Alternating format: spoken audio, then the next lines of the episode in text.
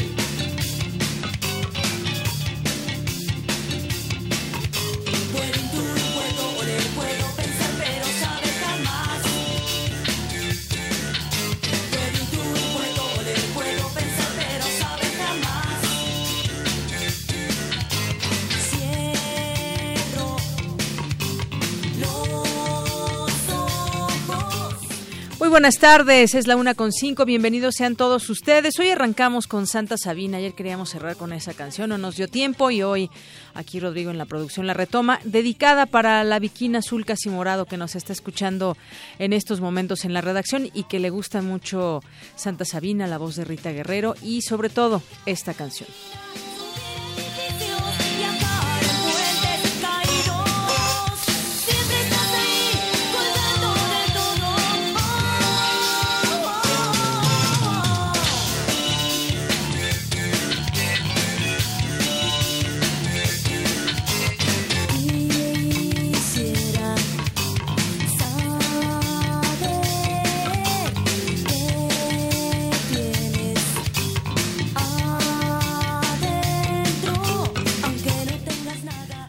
Y así arrancamos hoy Prisma RU. Les saluda aquí de Yanira Morán y los quiero invitar a que se queden con nosotros de aquí a las 3 de la tarde. Hoy es el Día Mundial del Riñón, le tendremos todos los detalles. Es siempre importante saber eh, no solamente que hoy es el Día Mundial del Riñón, sino todas las implicaciones que tienen las enfermedades relacionadas a este importante órgano como todos los que tenemos en el cuerpo.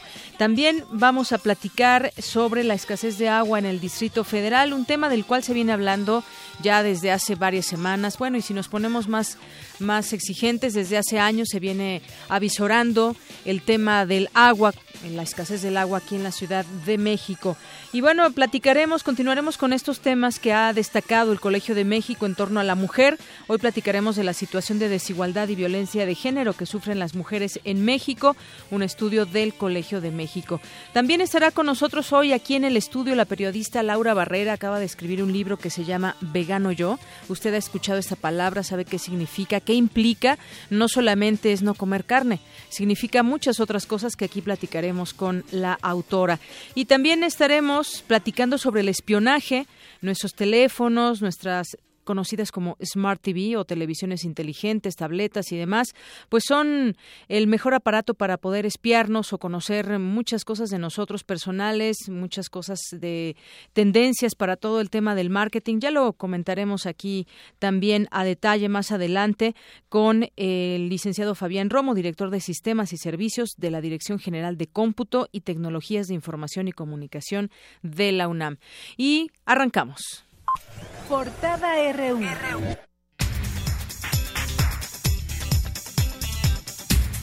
Hoy jueves 9 de marzo del año 2017, nuestra portada universitaria, la UNAM, es una de las 50 mejores universidades del mundo. De acuerdo con la séptima edición del Ranking Mundial de Universidades 2016, se coloca entre las más importantes a nivel global en 14 áreas de estudio. En el marco del Día Internacional de la Mujer, la UNAM entregó el reconocimiento Sor Juana Inés de la Cruz a 79 académicas por una sobresaliente labor. Marcia Iriart, directora del Instituto de Fisiología Celular, estuvo presente en este marco del Día Internacional de la Mujer y en esta entrega de la UNAM. En España, dos niñas nacieron sin el gen del cáncer de mama. Mi compañera Cristina Godínez platicó con una especialista de la UNAM y al respecto nos tiene un avance de la información. Cristina. Así es, Deyanira. Para que esto fuera posible, fueron seleccionados embriones sin la mutación. Los detalles en unos momentos.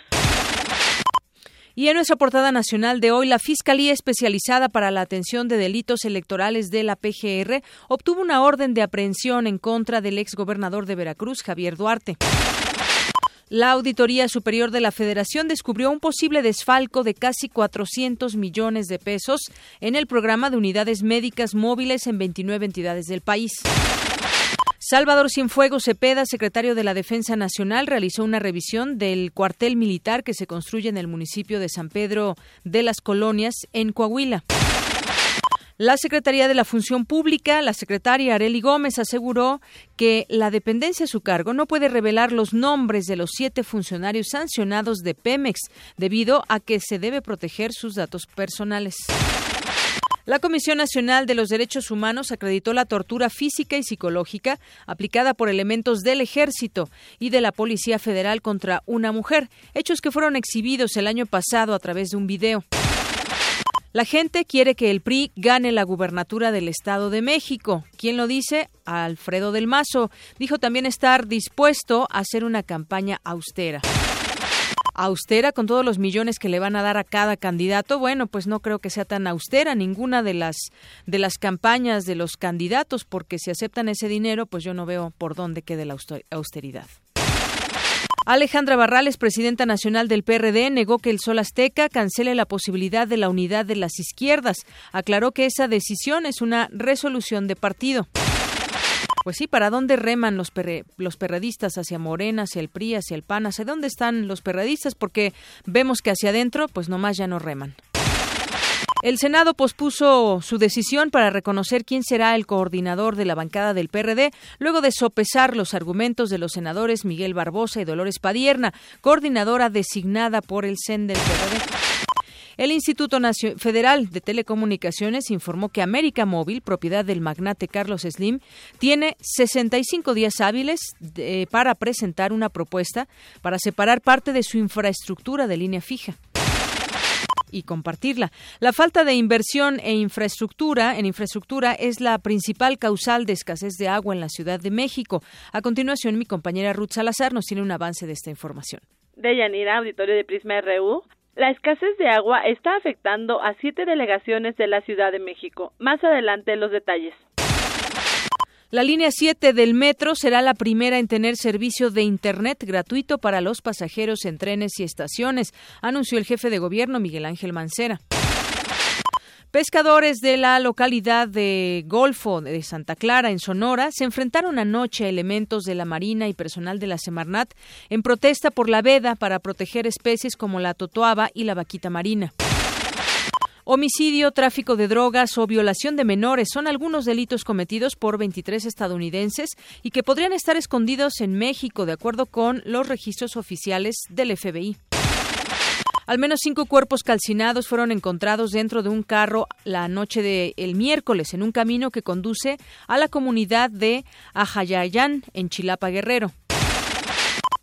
En economía y finanzas, hoy Samsung se llevará parte de su producción a Estados Unidos. A continuación, mi compañero Abraham Menchaca nos tiene un avance de la información. Abraham.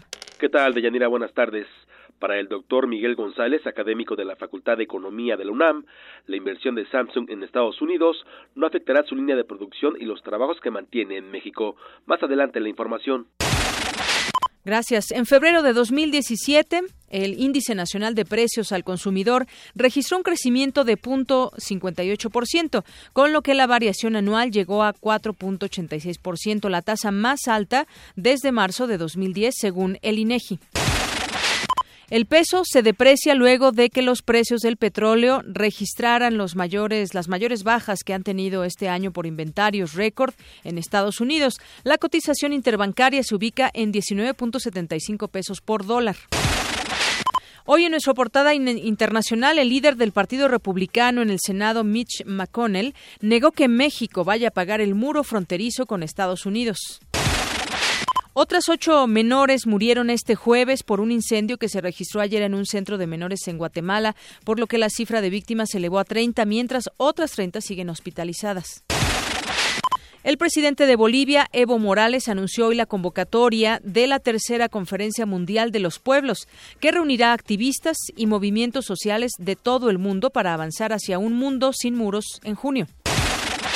Y tenemos un avance de lo que tendremos a detalle más adelante en la información internacional con Eric Morales. Eric, buenas tardes. ¿Qué tal, Deyanira? Buenas tardes. Hoy hablaremos sobre Hawái, ya que es el primer estado de la Unión Americana que anunció que se opondrá al decreto migratorio firmado por Donald Trump. Además, tendremos las reacciones sobre las filtraciones de Wikileaks, en las que revela el espionaje de la CIA por medio de dispositivos móviles. Muy bien, muchas gracias, Eric. Y nos damos un avance de la información cultural con Tamara Quiros. Tamara, buenas tardes. Deyanira, esta mañana se estrenaron los cortometrajes Lo que queda de Daniel Campos y El muro adentro de Juan Manuel Ramírez, ambos directores egresados del CUEC de la UNAM y nos visitarán en cabina. Gracias. Y también nos acompaña Isaí Morales, que nos tiene un avance de la información deportiva. Isaí, buenas tardes. Muy buenas tardes, de Yanira. Hoy en el Zarpazo, eh, la Universidad Nacional, la UNAM, será sede de la fase regional rumbo, rumbo a la Universidad Nacional 2017. Más adelante todos los detalles. Gracias, Isaí. Campus RU.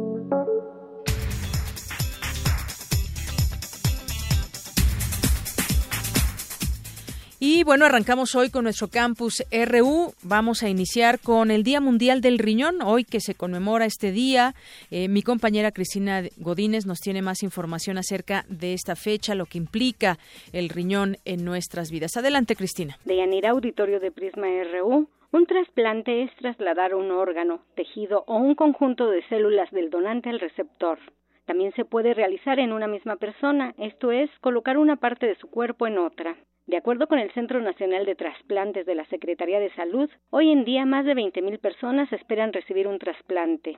Escuchemos al doctor José Salvador Aburto Morales, director del Centro Nacional de Trasplantes. Tenemos un total de 12.477 personas en espera de un trasplante de riñón, 7.486 en espera de un trasplante de córnea, 376 en espera de un trasplante de hígado, 49 en espera de un trasplante de corazón, 11 en espera de un trasplante de páncreas. También hay pacientes que ocupan un trasplante doble como es páncreas-riñón, hay 7 en espera. Incluso las glándulas paratiroides también se trasplantan, hay tres pacientes registrados. Y también hay dos pacientes registrados en espera de trasplante de extremidades superiores, en este caso los brazos. Hay un paciente en espera de un trasplante de mano y hay un paciente de un trasplante de corazón-pulmón.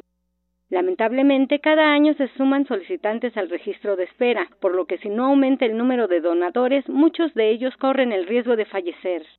Si no incrementamos la donación de órganos con fines de trasplante de personas fallecidas, pues las personas que están en espera corren el riesgo de perder la vida en espera de un órgano con fines de trasplante. Creo que es fundamental hacer un análisis de hoy en vida yo qué quiero hacer con mis órganos cuando fallezca, porque si nosotros lo analizamos, lo pensamos y una vez que lo decidimos que nuestro deseo es donar, debemos de transmitirlo a nuestros familiares o a las personas que puedan decidir por nosotros cuando yo ya no pueda expresarme una vez que haya fallecido. Por lo tanto, el mensaje muy importante es hacer un análisis muy consciente de la necesidad, que no son suficientes los órganos que hay hoy en día para atender esta gran necesidad que hay en México, tanto de órganos como de tejidos. Hay que ponernos en el contexto que nosotros mismos o algún ser querido en un momento determinado de la vida pudiese necesitar de un trasplante. De Yanira, le informamos al auditorio que en la página del Centro Nacional de Trasplantes puede conocer la información más relevante sobre el tema y lo que debe hacer si su deseo es convertirse en donador. Hasta aquí mi reporte. Buenas tardes. Gracias, Cristina. Bueno, escuchábamos información acerca del trasplante de este órgano, pero en este marco, justamente le decía, se eh, conmemora hoy el Día Mundial del Riñón, un órgano que debemos cuidar y que hay recomendaciones generales que hacen los médicos para cuidar nuestro riñón antes de que aparezca cualquier enfermedad, porque cuando aparece un síntoma es porque ya la enfermedad del riñón está avanzada, así que recomiendan, pues ya sabe, lo mismo, lo de siempre, que es comer bien, tratar de comer sano y sobre todo tomar dos litros de agua al día como mínimo. Esas son las recomendaciones que se hacen. La prevención, muy importante palabra que nos hace, nos debe hacer eco. Vamos a otra información. Mi compañero Abraham Menchaca nos preparó que como consecuencia del efecto Trump, la empresa Samsung plantea trasladar parte de su producción en México hacia Estados Unidos, lo cual pues implica eh, pues que se vayan empleos y, e inversión de parte de esta empresa en nuestro país. Cuéntanos, Abraham, buenas. Así es, Deyanira, buenas tardes. La firma Samsung, que actualmente tiene una planta de monitores y televisores en Tijuana y otra de línea blanca en Querétaro, planea trasladar parte de su producción a Estados Unidos. Con un capital inicial de 300 millones de dólares, la empresa surcoreana prevé generar alrededor de 500 empleos en la Unión Americana.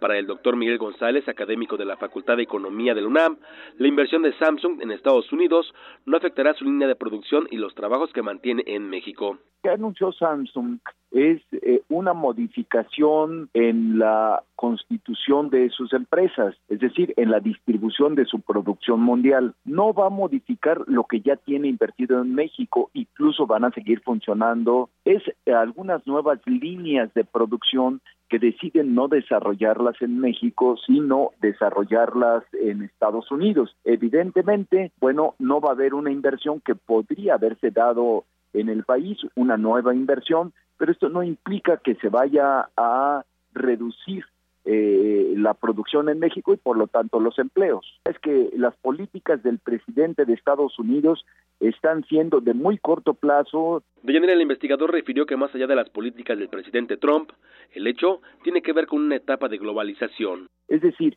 que ya el que apueste solamente al crecimiento en base a la creación de empleos en la manufactura se va a quedar atrás en el mundo. La siguiente etapa va a estar marcada por lo que son los derechos de la propiedad y la solución de diferencias.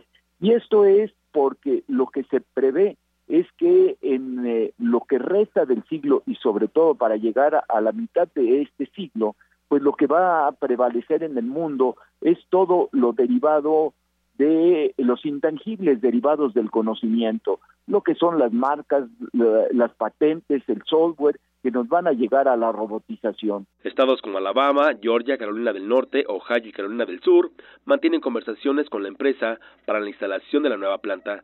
De general la información que tengo. Buenas tardes. Gracias, Abraham. Muy buenas tardes. Nos vamos ahora a otro tema.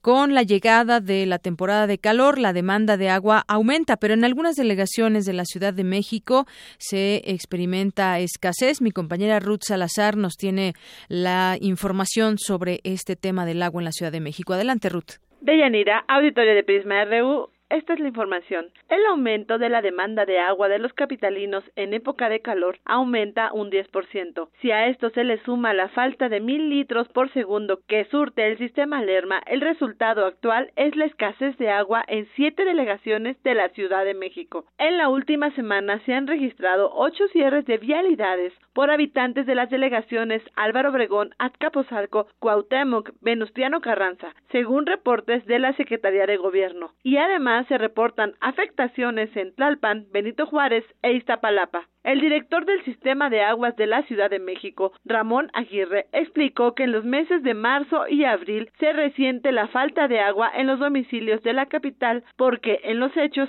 hay menos agua y uno de los motivos es porque no se cuentan con los mil litros por segundo que dota de agua a la capital del país, el sistema Lerma. Esta es la tercera fuente de abastecimiento de la ciudad. Los primeros son el agua que se extrae de los pozos en el subsuelo local y la segunda es el sistema Kutsamala. Reconoció que en al menos siete delegaciones se está registrando escasez de líquido. El doctor Luis Ernesto Marín Stillman, académico del Instituto de Geofísica de la UNAM, dijo que esta problemática es añeja y se debe principalmente a la falta de inversión en la infraestructura. Parte de los problemas que tenemos son eh, la falta de mantenimiento, la falta de inversión en infraestructura eh, que se ha venido haciendo. Pues eso nos habla de tener que hacer inversiones para eh, ir reparando. Muchos países como Estados Unidos estamos viendo que ya su infraestructura hidráulica también ya se ha, ido envejeciendo. Pues este es un problema que no nos estamos enfrentando en México, nos está enfrentando en todo el mundo. Agregó que la falta de agua también se debe a la falta de previsión y reparación de fugas. De acuerdo a la Comisión Nacional del Agua, se calcula que tenemos eh, como 40% de fugas,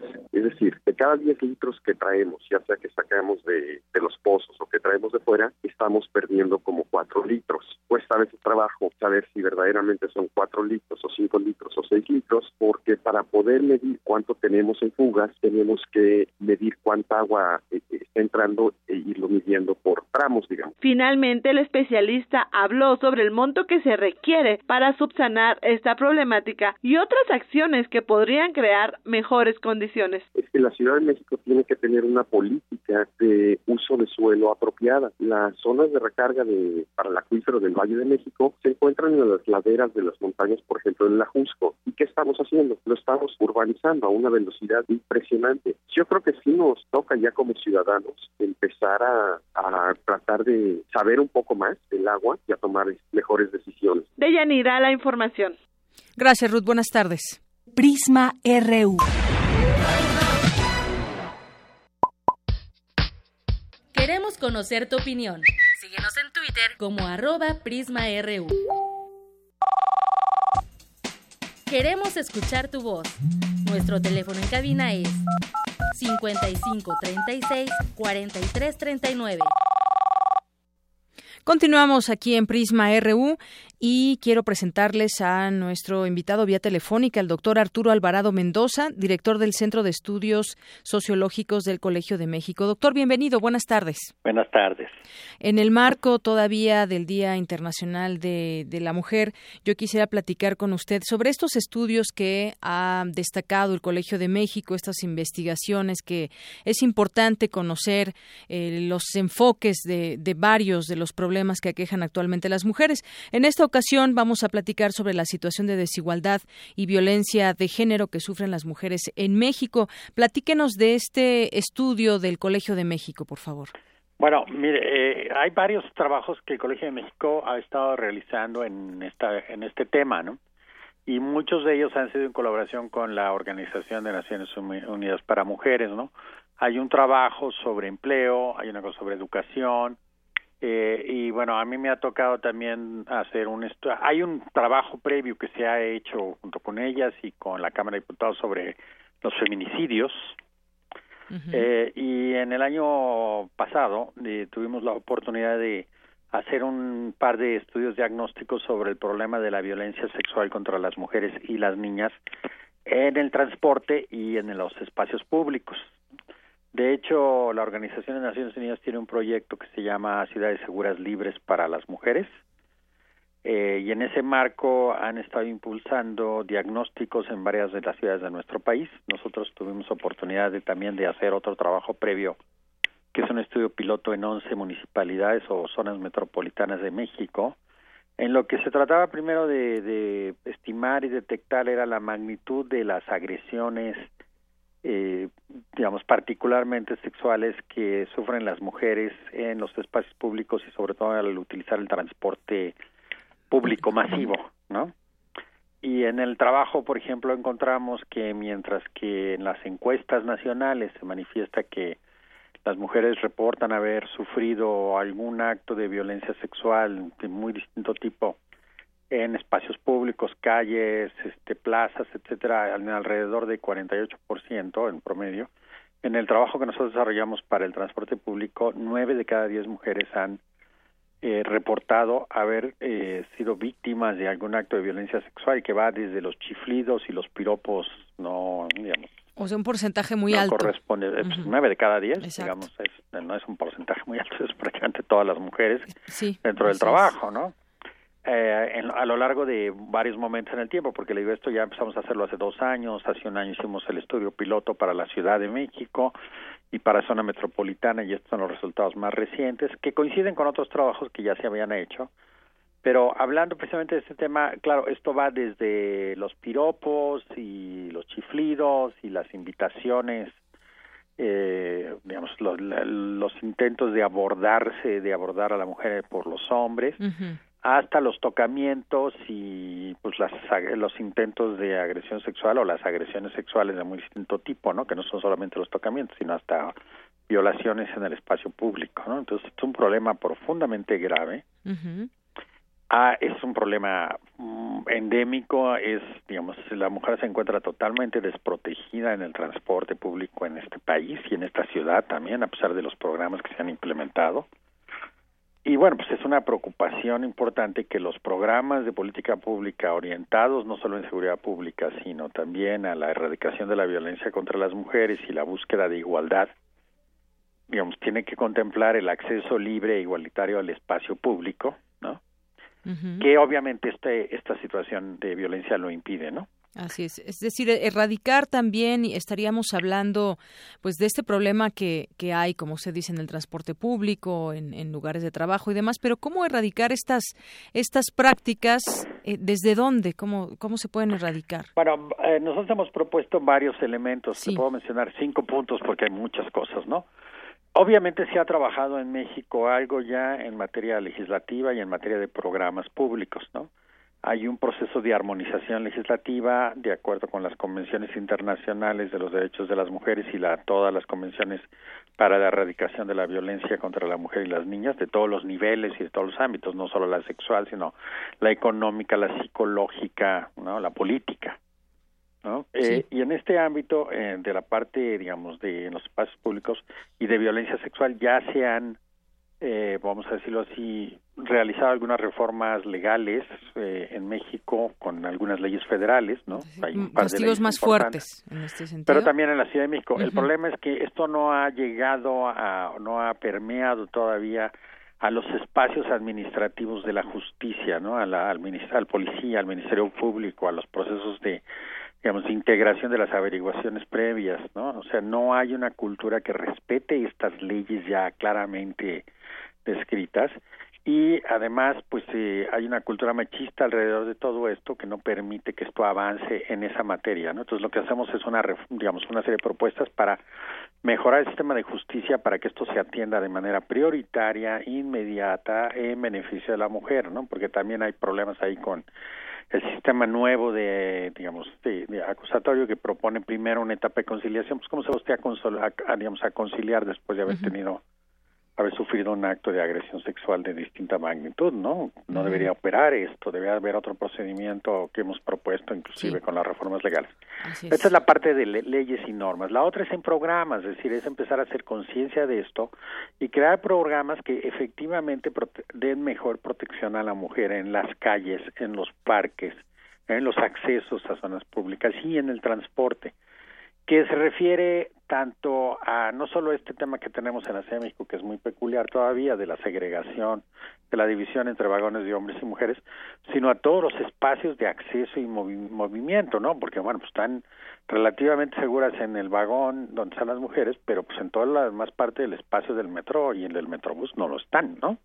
Así Entonces tiene que haber una política más clara de decir, hay que tener vigilancia, hay que tener prevención, hay que crear espacios en donde la mujer pueda caminar segura, que no pueda ser, digamos, digamos así, que asaltada en la vía pública y agredida en la vía pública, ¿no? Porque es también parte del problema que nosotros analizamos, que con el diagnóstico es que muchos de los accesos a metro, a estaciones de metro, al metrobús y a las estaciones de transporte, usted, por ejemplo, vaya a las a los tramo hoy día o a estas estaciones más informales en donde hay varias líneas de microbuses, pues es un espacio sucio, oscuro, inseguro, ¿no? Sí, esto por una parte. Seguro, ¿no? Este, y, que las mujeres son, ahí en esos espacios son sistemáticamente vulneradas. Así, esto por una parte, las políticas públicas, las leyes, las normas que, que se deben de respetar, pero pues también hay que referirse al tema de erradicar esto pues antes de que suceda, cómo prevenir, bueno, entonces ¿no? vienen otros, viene un programa, digamos, hay que establecer programas de política pública que atiendan el problema programas que prevengan precisamente ese problema y luego programas que intervengan en distintas áreas de lo que es precisamente toda la cultura de agresión que esta es la cultura machista de los hombres en la cual no solo se le digamos se le dé información y más protección a la mujer sino que también se le dé información y también hasta educación, información y propuestas de cambio de las conductas agresivas y las conductas machistas, que también es el otro tema, que es que no solamente es en el ámbito que le llamamos cultural, sino que incluye toda una serie de prácticas sociales, educativas, de relaciones personales en el espacio público, que hay que transformar y hay que erradicar precisamente esa actitud en la cual los hombres de manera sistemática agreden a las mujeres. Así es, es un trabajo constante que se tiene que hacer en, en varios ámbitos, como usted bien nos explica. Y bueno, pues ahí está a grandes rasgos este tema que hoy nos exponen y que es parte de varios estudios que hace el Colegio de México en torno al tema de las mujeres. Pues doctor, yo le agradezco mucho estos minutos con Prisma RU de Radio UNAM. Muchas gracias a ustedes. Gracias, hasta luego. Hasta luego. Doctor Arturo Alvarado Mendoza, director del Centro de Estudios Sociológicos del Colegio de México. Para nosotros, tu opinión es muy importante. Síguenos en Facebook como Prisma RU. Queremos escuchar tu voz. Nuestro teléfono en cabina es 55 36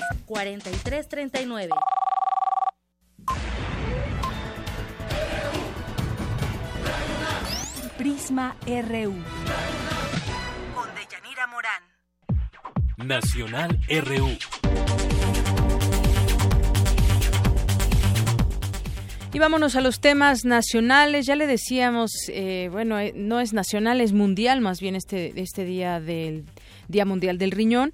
Yo decía algunas de las, de las cosas que nos recomiendan los expertos, los doctores. Entre ellas también está evitar fumar o estar junto a personas que lo hacen, realizar actividad física y esto de los dos litros de agua al día es lo más importante. Pero bueno, entremos en materia nacional. La inflación llega a 4.86% en febrero, su nivel más alto en siete años y pues la inflación que continuó su tendencia al alza durante el segundo mes del año impulsada por el aumento en el precio de automóviles, gas doméstico, LP y tortillas, entre otros productos. En febrero de este año, el índice nacional de precios al consumidor registró un crecimiento de 0.58%, con la que la variación anual llegó a 4.86%, la tasa más alta desde marzo de 2010, de acuerdo con información del INEGI. Además, bueno, pues el nivel de precios de la canasta básica que eh, incide en la economía de las familias de una manera mucho más amplia, de bajos recursos las familias, reportó en febrero un alza superior a la media nacional con una tasa mensual de 0.69%. Los bienes y servicios que cuyos incrementos de precios tuvieron una mayor incidencia en la inflación durante el segundo mes del año fueron los automóviles con una variación mensual de 1.58%, el gas doméstico, LP, la tortilla, restaurantes y similares, vivienda propia, el limón, loncherías y fondas, carne de res, vaya, pues todo lo que a diario muchas personas tienen que eh, hacer uso de estos servicios o alimentarse simplemente. Bueno, eh, también en otra en otro tema y ligado a la economía, a la percepción de cómo se ve esta eh, situación en México en torno a su estabilidad. Coloca la Secretaría de Hacienda bonos por 15 mil millones de pesos a 30 años. Por ahí se ya hacen llamar los fondos o, golondrina y el bajo crecimiento y deuda mantienen en perspectiva negativa la solvencia del gobierno. Es que se juntan varias cosas. Un bajo crecimiento de la actividad económica, el aumento de la deuda pública respecto del tamaño de la economía, se convierten en factores que, eh, que presionan para que la calificación sobre la solvencia del gobierno mexicano se mantenga en perspectiva negativa. Esto lo asegura esta calificadora Fitch Ratings. Un deterioro de los vínculos con Estados Unidos que redujera las perspectivas de crecimiento y debilitar el balance de sus cuentas externas podría ser negativo para las calificaciones de México. Es lo que se señala. En diciembre pasado, esta calificadora Fitch Ratings revisó la perspectiva de calificación de la deuda emitida por el gobierno mexicano de estable a negativa. Esto significa que en una próxima evaluación para la que todavía no hay fecha, hay la probabilidad de que baje la nota. Eso no es bueno para México, esa calificación que emiten estas calificadoras como esta Fitch Ratings y que podría bajar a negativa. Y en otra en otras cosas, en otra información, América Móvil tiene 65 días para posponer el plan de, de separación de Telmex. Esto es a razón de que el Instituto Federal de Telecomunicaciones informó hoy que la gigante del sector esta empresa que le comento, propiedad del magnate Carlos Slim, tiene 65 días para presentar una propuesta y separar parte de su infraestructura de línea fija. La firma dijo que el Instituto Federal de Telecomunicaciones le ordenó crear una entidad independiente de su unidad de línea fija que es Telmex, para ofrecer a los competidores acceso a su infraestructura, cosa que pues seguramente no les vendrá muy bien o no lo toman tan positivamente, pero pues son decisiones que se toman con respecto a muchos eh, a muchos temas y entre ellos pues que estaría teniendo esta eh, dominancia en el mercado y en donde tiene que compartir su infraestructura para que existan otros competidores y la gente decida en qué empresa quiere quedarse. Bueno, en otra información también que le tenemos para el día de hoy, los padres de los 43 normalistas de Ayotzinapa desaparecidos cancelaron un encuentro previsto para hoy con el titular de la Procuraduría General de la República, Raúl Cervantes.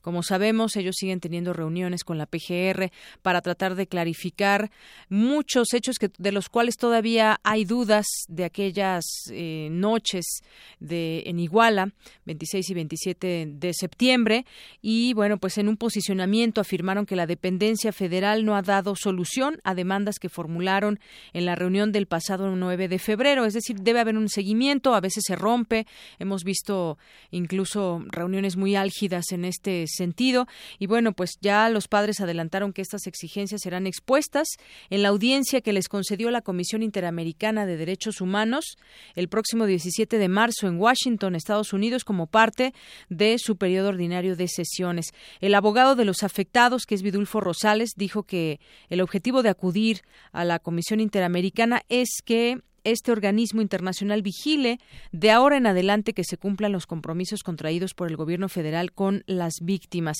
y que una de las exigencias de los padres que se plantean a la PGR fue que se avanzara en la investigación a policías federales y municipales que participaron en el traslado de los normalistas a Huitzuco la noche del crimen el 26 de septiembre de 2014 y todo lo que sucedió después. Y bueno, para ello bien cabe recomendar ahora este último libro que escribió Anabel Hernández sobre justamente este tema de los estudiantes. Son las 13 horas, la una de la tarde, con 40 minutos. Queremos conocer tu opinión. Síguenos en Twitter como arroba PrismaRU. Queremos escuchar tu voz. Nuestro teléfono en cabina es 55 36 43 39. Prisma RU. Programa con visión universitaria para el mundo. Arte y cultura.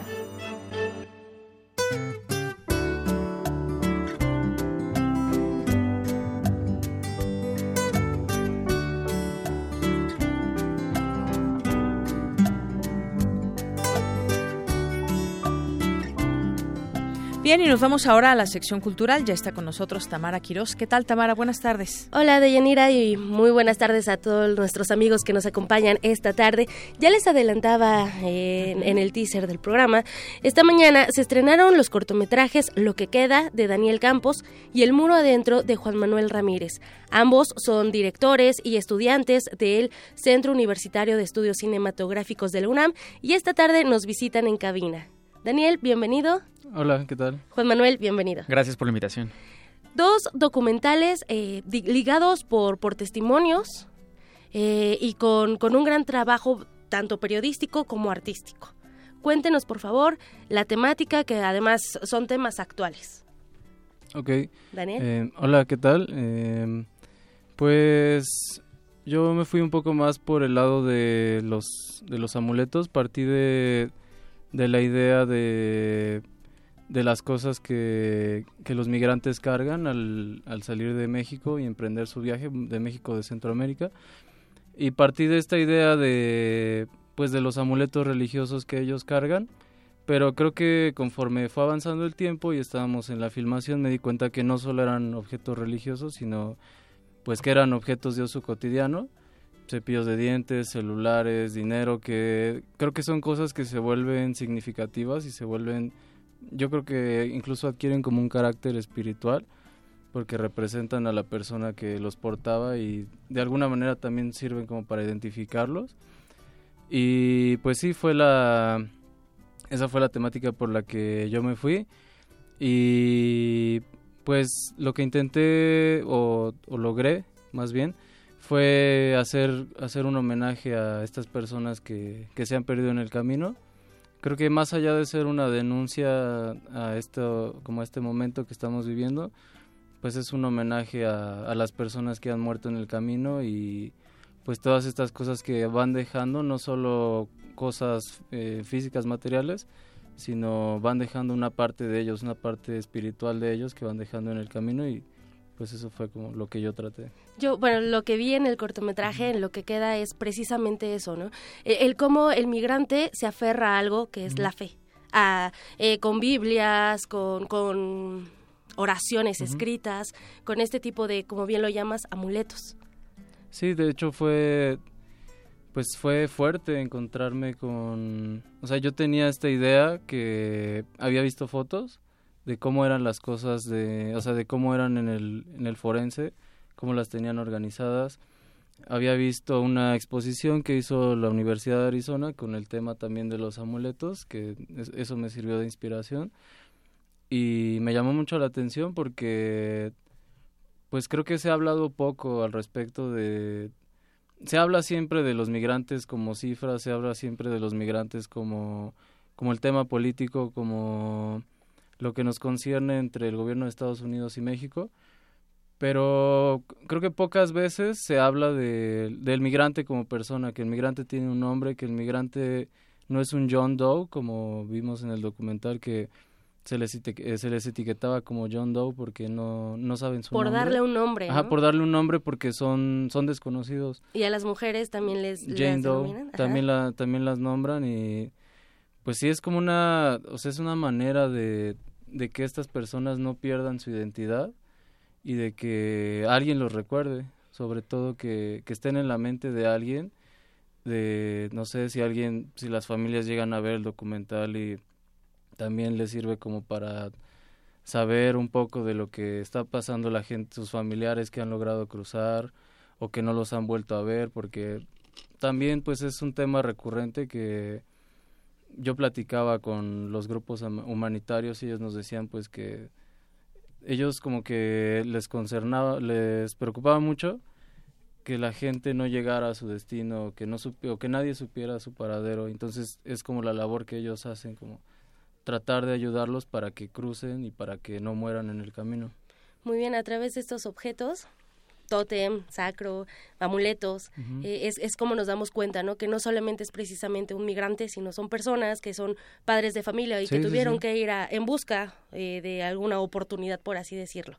Sí, y pues como ya lo dije, son es gente que tiene sueños y que que dejan parte de su historia ahí en estos lugares. Cuando se hacen las búsquedas y encuentran estos amuletos, se puede reconocer a veces a las personas porque traía al pecho algo, eh, algún amuleto, algún algo, pero sobre todo son esas historias de muchas personas que, que, que, que desaparecen, que se pueden llegar a desintegrar en el desierto, pero que sus familiares se preocupan y quieren saber, eh, tal vez a través de lo que sea, cómo dar con ellos, con su cuerpo, para saber que murió en X o, Y lugar, ¿no?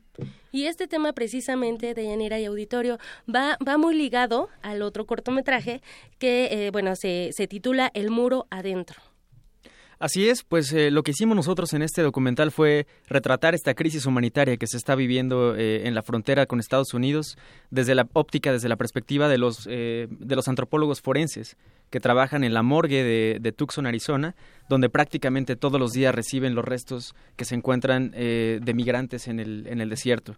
Y bueno, evidentemente esta crisis humanitaria se refleja en, en cómo en la labor que realizan estos antropólogos en tratar de identificar estos restos para de alguna manera eh, al menos eh, poderlo regresar a sus familias, ¿no? Son tantos los desaparecidos, son miles de muertos, es de verdad una catástrofe que se está viviendo, no de ahorita, no en el, en el momento político que, que estamos viviendo, que lo agrava aún más, sino ya desde hace al menos dos décadas con políticas migratorias anti-mexicanas, anti-inmigrantes, con toda una retórica que, que se refleja que bueno, ahora vemos reflejada en el discurso de Donald Trump, pero que no es nuevo.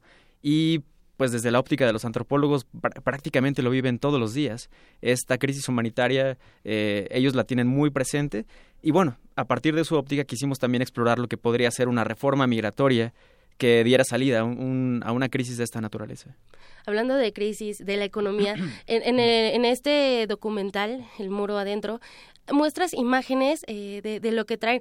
Por una parte, Daniel muestra los amuletos y en la otra parte muestran eh, los centavos que realmente los migrantes con lo, con lo que llevan, ¿no? Eh, la parte donde reflejan 170 pesos que llevaban más otra cosa, una imagen nada más. Bueno, en el documental de Daniel queda muy claro cómo trabajan los antropólogos forenses a la hora de, de tratar de identificar los restos, pues es una labor prácticamente titánica. Por un lado, lo que nos comentan los antropólogos es que el coyote promedio le pide al migrante que se despoje de su identidad, eh, que, que, no cargue con identificaciones, eh, para que si es eh, agarrado por la, por la Border Patrol, por la patrulla fronteriza, no tengan manera de relacionarlo con tal o cual coyote. Entonces, cuando se desaparecen en el desierto, tienen que caminar días completos a lo largo de, del desierto con las condiciones tan, tan violentas del propio desierto pues bueno, terminan muchos de ellos eh, perdiendo la vida ahí. Solicitando también ayuda, ¿no? El 911, por ejemplo. Pues imagínate, o sea, que tengan que llegar a ese grado. Ya saben que los van a deportar si llaman al 911, pero no importa, con tal de salvar la vida, incluso llaman a, a esto, a la migra. O en el caso de otro personaje que, que mostramos en nuestro documental, es un, un eh, norteamericano que se dedica a cazar migrantes, que él por motu propio decidió tomar las armas, es un tipo que va armado, a patrullar todos los días el desierto en busca de migrantes. Eh, y bueno, incluso él lo que se retrata en el documental es que los migrantes terminan pidiéndole ayuda a él por las condiciones tan, tan graves que, que son eh, cruzar por el desierto. Estados Unidos está muy consciente de esta, de esta situación y la política migratoria no ayuda para esta, esta crisis humanitaria. ¿no?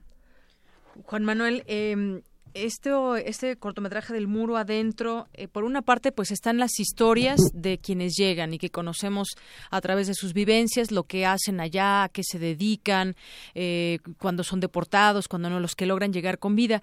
Pero está esta otra historia de quienes se quedaron en el camino y gracias a esta parte que también se ve en el cortometraje de los antropólogos forenses, se puede conocer cuál fue el destino de muchas otras personas, los que ya no pudieron contarla, como podríamos decir en México, ya no pudieron contar su historia, ya no pudieron contar cómo fueron ese, ese clima y esas situaciones tan violentas que pasaron. Esa es la parte que no es visible porque ellos ya no pueden hablar, pero que, que la hacen visible justamente a través de, de este cortometraje.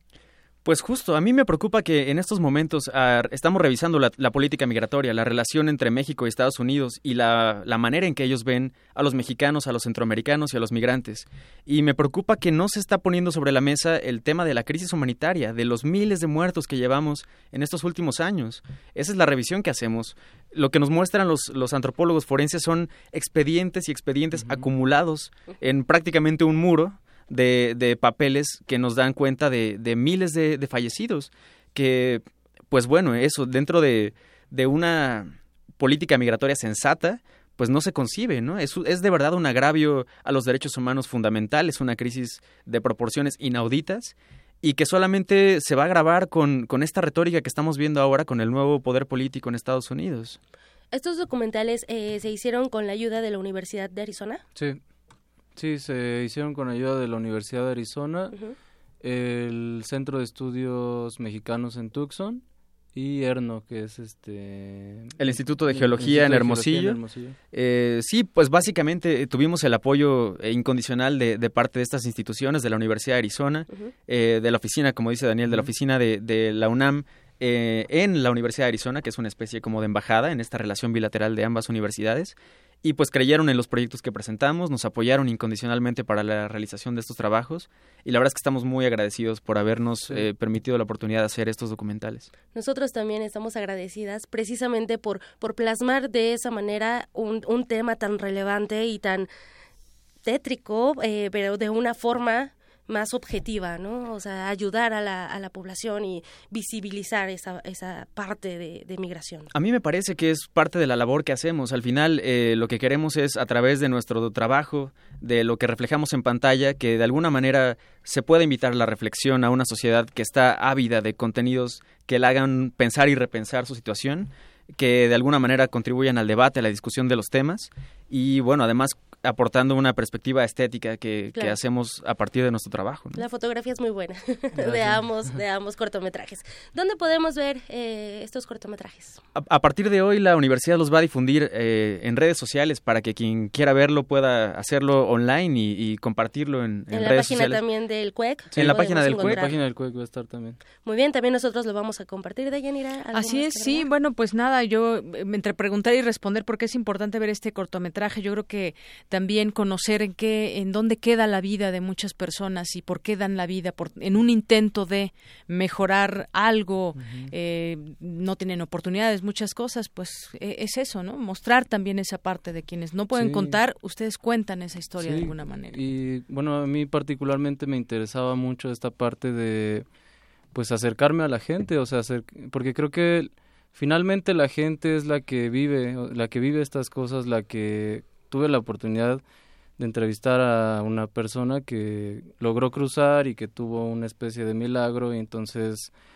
pues estas historias creo que van más allá de una ficción, de algo que tú puedas inventar porque son cosas que la gente cuenta más allá de que sean verdades o no, pues son parte de su subjetividad y yo me quedo con eso, o sea, yo me quedo con la oportunidad de acercarme a lo real, a la gente, a la gente que estaba por cruzar, a la gente que cruzó, acercarme al forense que nos mostró todo esto, que portaba a la gente que murió.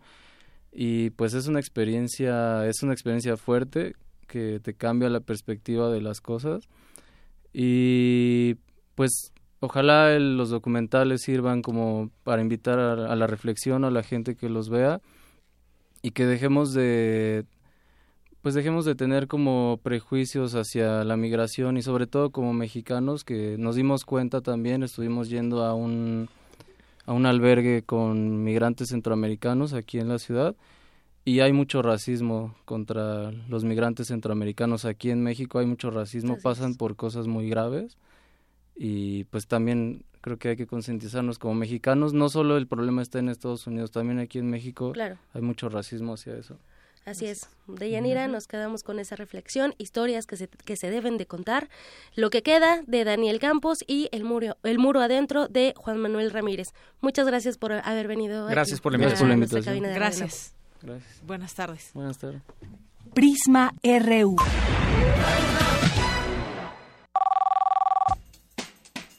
Escuchar tu voz. Nuestro teléfono en cabina es 55 36 43 39. Para nosotros, tu opinión es muy importante. Síguenos en Facebook como Prisma RU. Zarpazo RU. Adelante con el Zarpazo. Ayer nos ibas a contar cómo le fue al Barcelona y dudabas de que iba a remontar y qué tal. Realmente nos, nos sorprendió a todos, nadie esperaba que remontara un 4-0 en la historia del Barcelona, jamás lo había hecho en competiciones internacionales.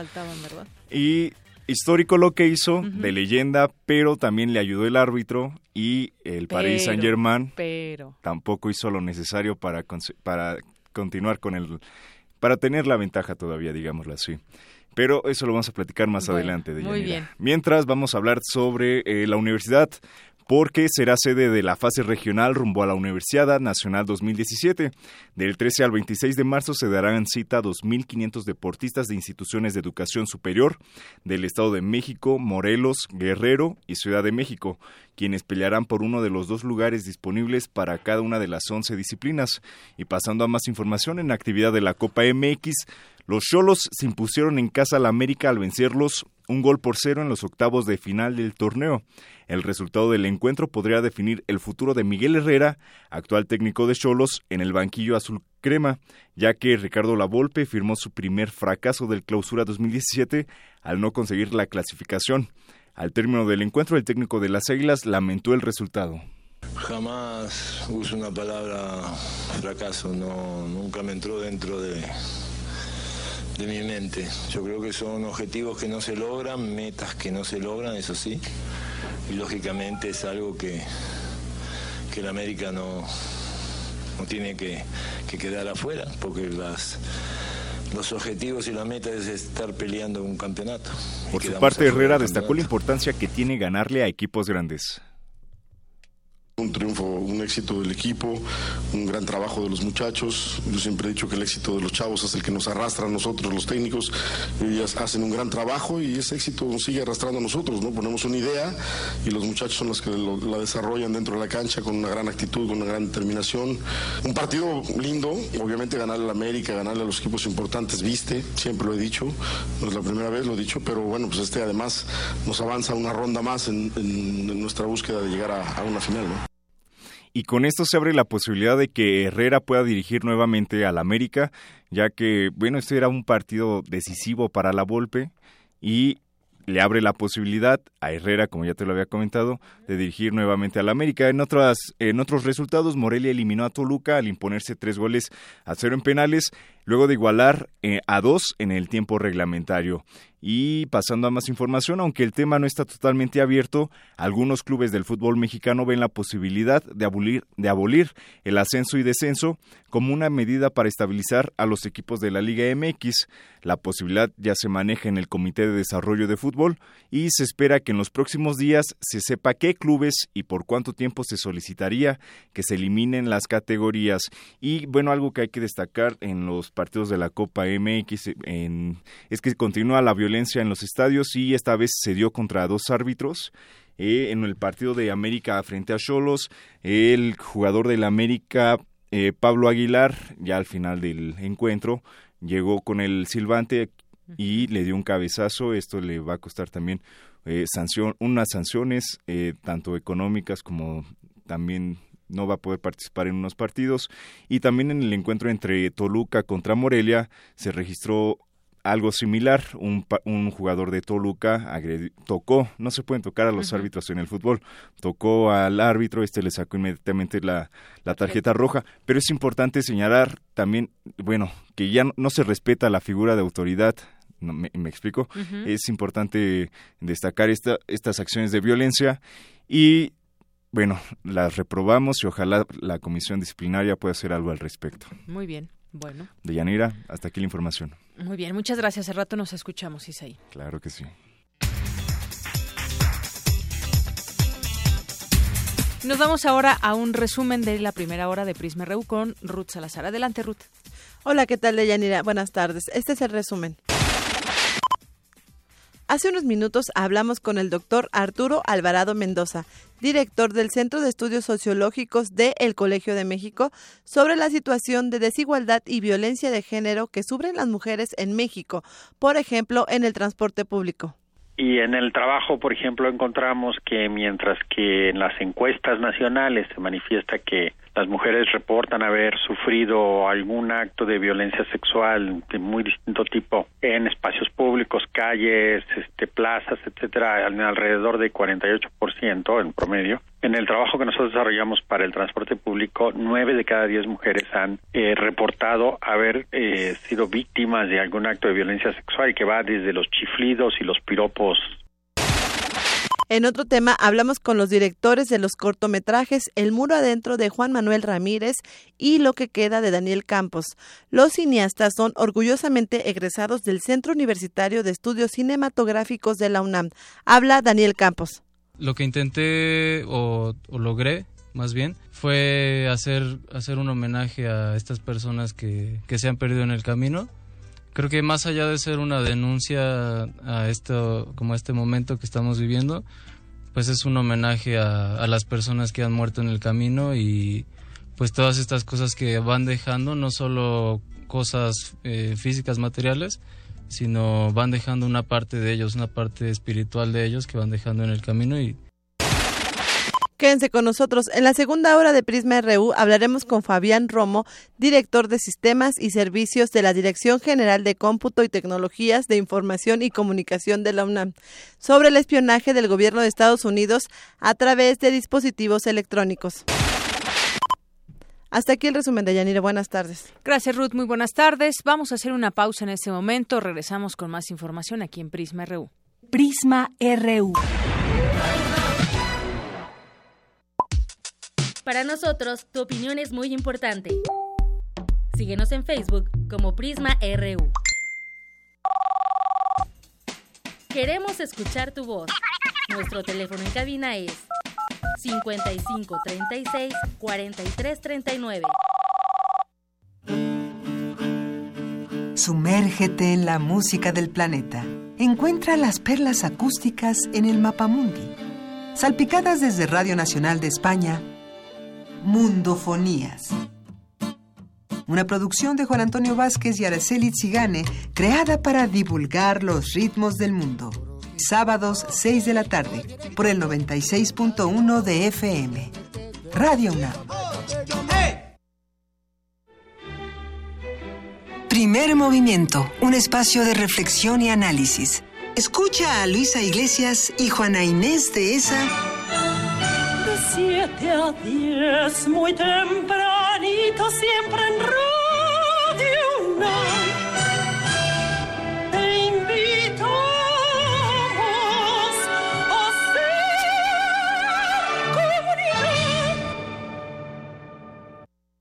Llegué, voy de delantero.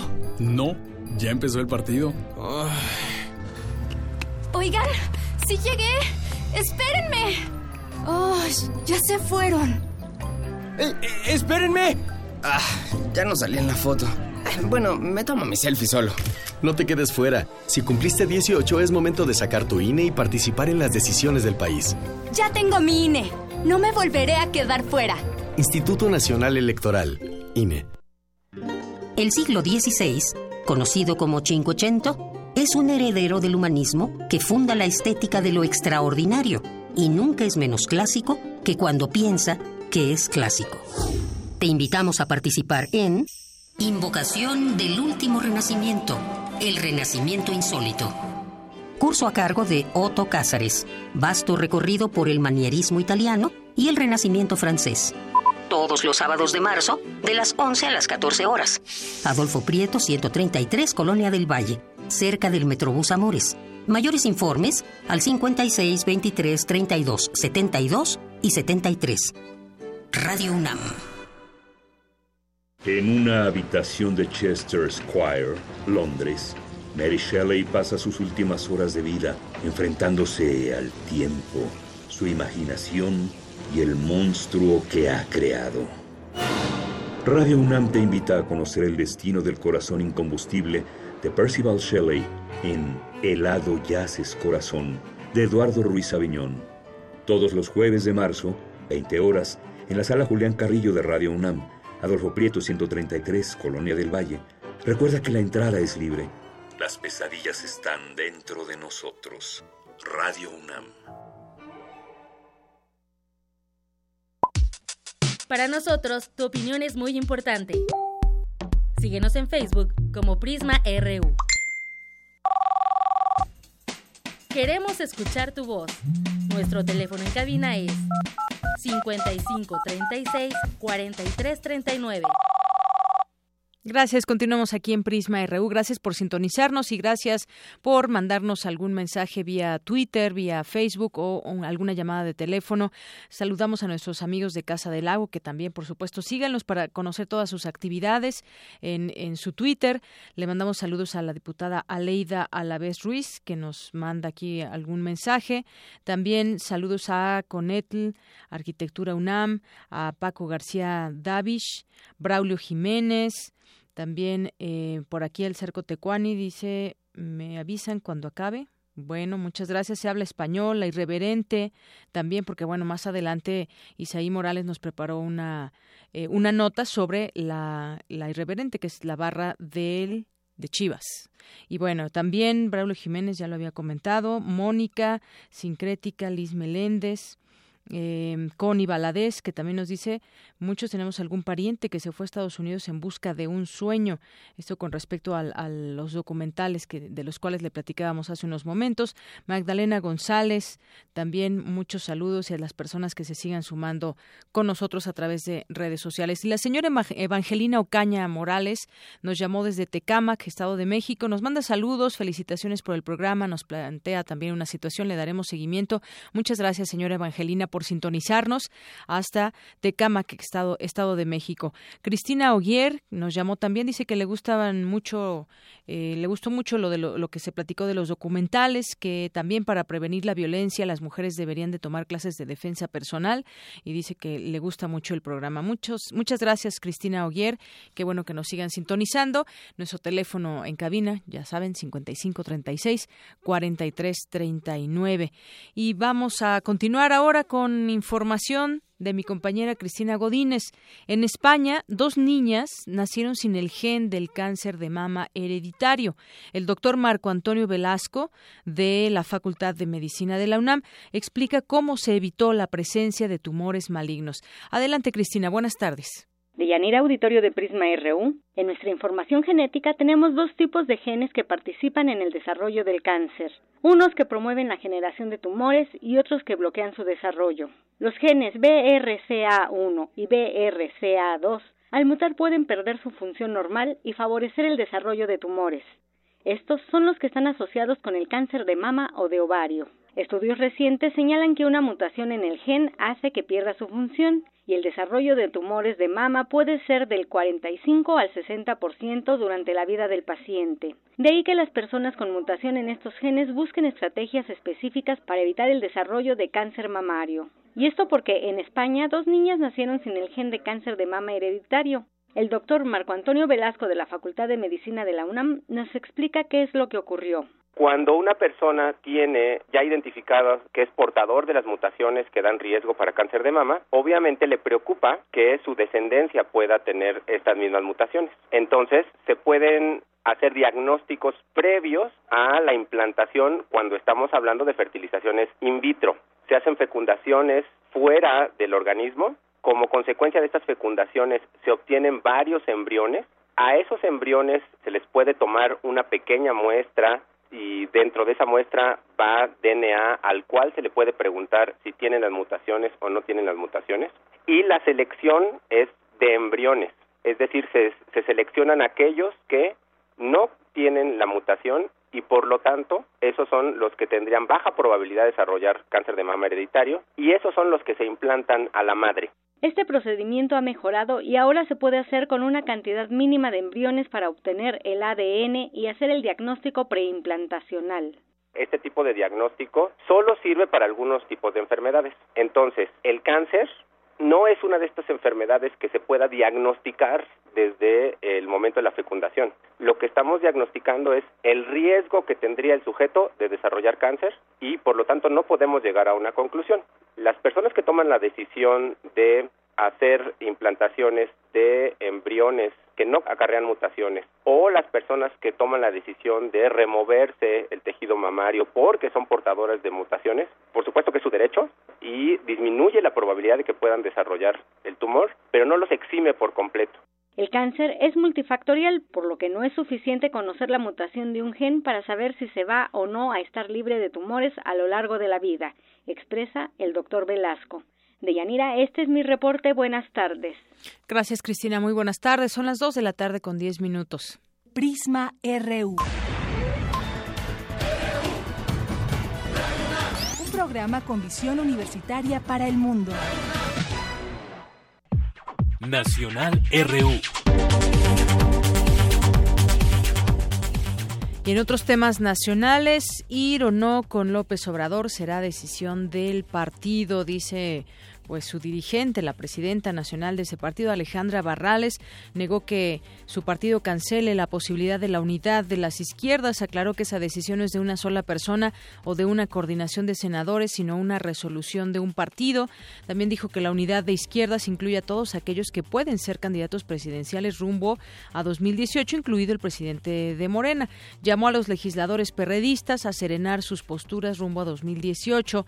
Además, detalló que una vez tomado el acuerdo, para remover al senador Barbosa de la coordinación del PRD, tendrá que comenzar un reacomodo del grupo parlamentario perredista, pues se anunciará la separación de nuevo, pues también empiezan a tener dudas de que si su partido realmente obedece a todos esos ideales con los que nació o es momento de mirar hacia otra parte porque hay algunos que, como hemos visto, se quisieron adueñar tanto del PRD que lo llevaron a, la quiebra, como lo estamos viendo, quienes se sintieron dueños y se perpetuaron esas corrientes o tribus, como ellos mismos se hacen llamar, pues bueno, yo creo que el camino fue bastante equivocado, errado, y ahora tenemos este desmoronamiento. Pero bueno, vamos, vamos a seguir expectantes a lo que sucede con ese partido, del cual cada vez más militantes cierran la puerta o cierran su capítulo político con este partido.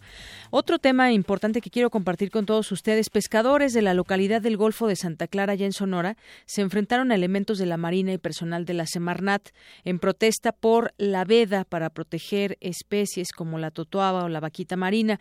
Bueno, como sabemos, en, nuestro país y en el mundo hay, hay momentos de veda en donde se prohíbe la pesca justamente para evitar que muchas especies puedan extinguir o para, pues bueno, los movimientos normales que se tienen para los temas de la, de la pesca. Quienes son pescadores lo deben saber perfectamente.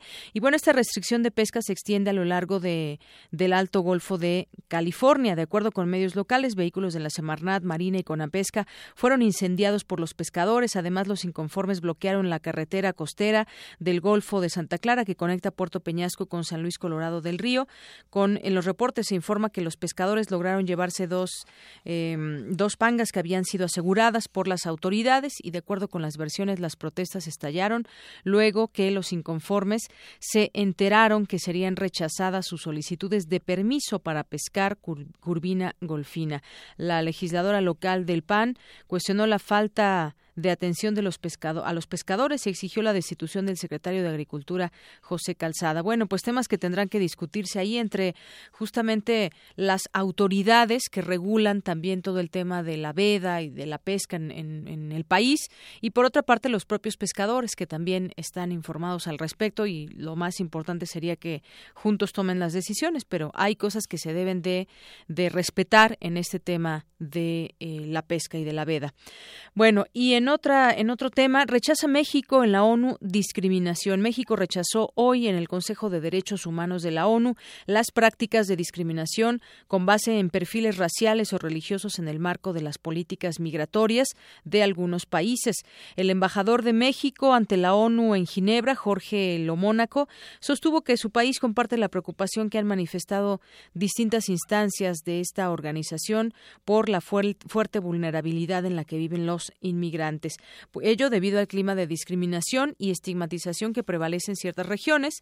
Declaró también en una sesión dedicada a los comentarios de los países sobre el informe anual de los derechos humanos en el mundo, presentado en la víspera por el alto comisionado de la ONU, Said Rad al-Hussein. Y bueno, en otras cosas, Sony ya prepara una película sobre el Chapo Guzmán desde aquel momento en que se fugó y después, eh, antes de detenerlo, se supo de estas visitas que hubo de gente del cine eh, a el Chapo Guzmán y en donde se entendió que se estaba preparando una o se dio a conocer esa información de que se estaba preparando una película. Bueno, pues hoy llega esta esta noticia que el estudio cinematográfico Sony prepara ya una película sobre el narcotraficante mexicano Joaquín El Chapo Guzmán. Compañía contará con todos los derechos del hunting del Chapo.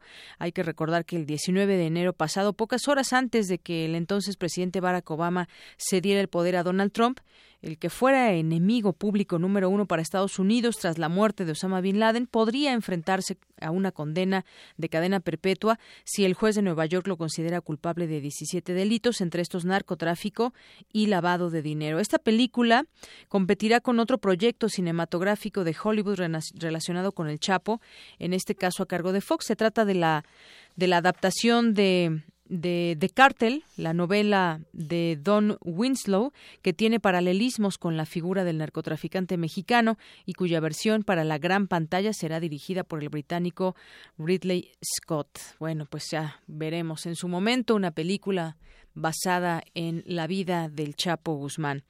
Y se prevé en Estados Unidos nuevo TLC hasta finales de 2018, es decir, todavía faltaría luego de que en algún momento pensamos que se apresuraría esta plática del Tratado de Libre Comercio. Eh, se discutió, las tres naciones daban a conocer sus posturas. Canadá dijo, pues yo no discuto el Tratado de Libre Comercio si no es con, con eh, si no se siente la mesa México. Y bueno, Estados Unidos hizo ahí algunas eh, pues no amenazas o comentarios en torno al Tratado de Libre Comercio, dice que México se aprovecha de Estados Unidos en muchos sentidos comerciales.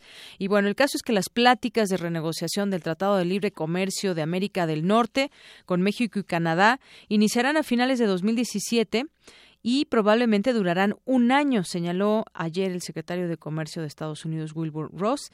La administración del presidente Donald Trump está aún en etapas tempranas del proceso de autoridad de promoción comercial, el llamado Fast Track, por el cual cabe o debe notificar al Capitolio 90 antes 90 días antes del inicio de la negociación. Este proceso, por su propia naturaleza, tiene un punto de inicio de varios meses antes de que cualquier otra cosa ocurra.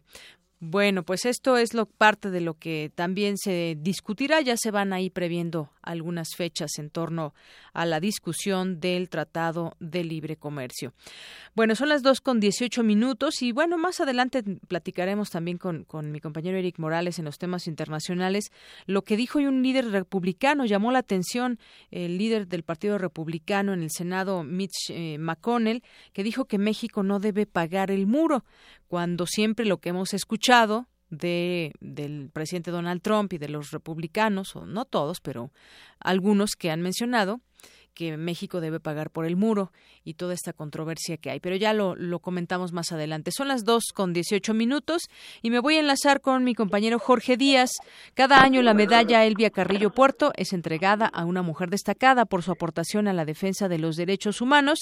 Cuéntanos sobre este tema, Jorge. Buenas tardes. Buenas tardes, Yanira. Pues aquí en el Senado de la República se entregó por un año más eh, la medalla Elvia Carrillo Puerto a la doctora y académica de la Facultad de Ciencias Políticas y Sociales de la UNAM, la doctora Gloria Ramírez Hernández, por su labor de investigación y propuestas sobre la equidad de género y los derechos humanos, los derechos de la mujer en México. La maestra quien coordina la cátedra UNESCO de Derechos Humanos de la Universidad Nacional eh, dijo que, bueno, pues eh, eh, se siente halagada por un anuncio que se acaba de hacer aquí justamente en la Cámara de Alta, en la Cámara Alta, una iniciativa que esperó cuatro años en volverse a discutir y que será analizada por los legisladores, pero escuchemos de qué se trata esta iniciativa que volverá a eh, comisiones y que es posible que se apruebe en los próximos días o semanas. Vamos a escuchar. Saber que la violencia política se va a tipificar es muy importante. Eso ha sido un obstáculo para el acceso de las mujeres a los derechos políticos. Y esto, hay que decirlo también, es fruto de múltiples sinergias. Pero hay un papel importante que llevan las senadoras, las mujeres y muchas redes que las acompañan. Deyanira, te quiero comentar que la maestra Ramírez Hernández eh, fue la primera persona en realizar observatorios ciudadanos e investigar el cumplimiento del gobierno mexicano de los compromisos internacionales adquiridos sobre la defensa de los derechos y la igualdad de las mujeres. Hay una, eh, una propuesta, unas recomendaciones de una comisión, la, la Convención sobre la eliminación de todas las formas de discriminación contra la mujer en el caso de Ciudad Juárez la doctora, eh, la investigadora de la UNAM, le hizo una puntual petición al gobierno mexicano. Vamos a escuchar de qué se trata. Permito dirigirme, desde luego, al señor secretario que tiene esta, esta, responsabilidad del seguimiento de los mecanismos internacionales, pero a todos ustedes y a este pleno. Queda poco tiempo. Queda todo tiempo para establecer una estrategia con sociedad civil, con instituciones académicas y el Estado, no nos interesa como académicas ir a hablar mal del Estado en los foros internacionales. Nos interesa llegar diciendo que pudimos sumar. Nos interesa identificar una agenda de prioridades de aquí al 18. No tenemos que pasar por la CEDAW para avanzar por los derechos de hombres y mujeres. En ese marco, solicito atentamente que el Estado mexicano defina la fecha de presentación del informe CEDAW. Eh, la maestra Gloria Ramírez eh, llegó al, al, Senado de la República, pero antes Diva Gastelum hizo mención de algunas similitudes entre Elvia Carrillo Puerto y la académica universitaria. Vamos a escuchar lo que dijo la senadora Diva Gastelum del PRI. A la monja roja se le conoce porque cuando no se sabía nada de los derechos políticos de las mujeres, ella luchó por el derecho al voto y a Gloria se le conoce por ser precursora del Observatorio Ciudadano para las Mujeres.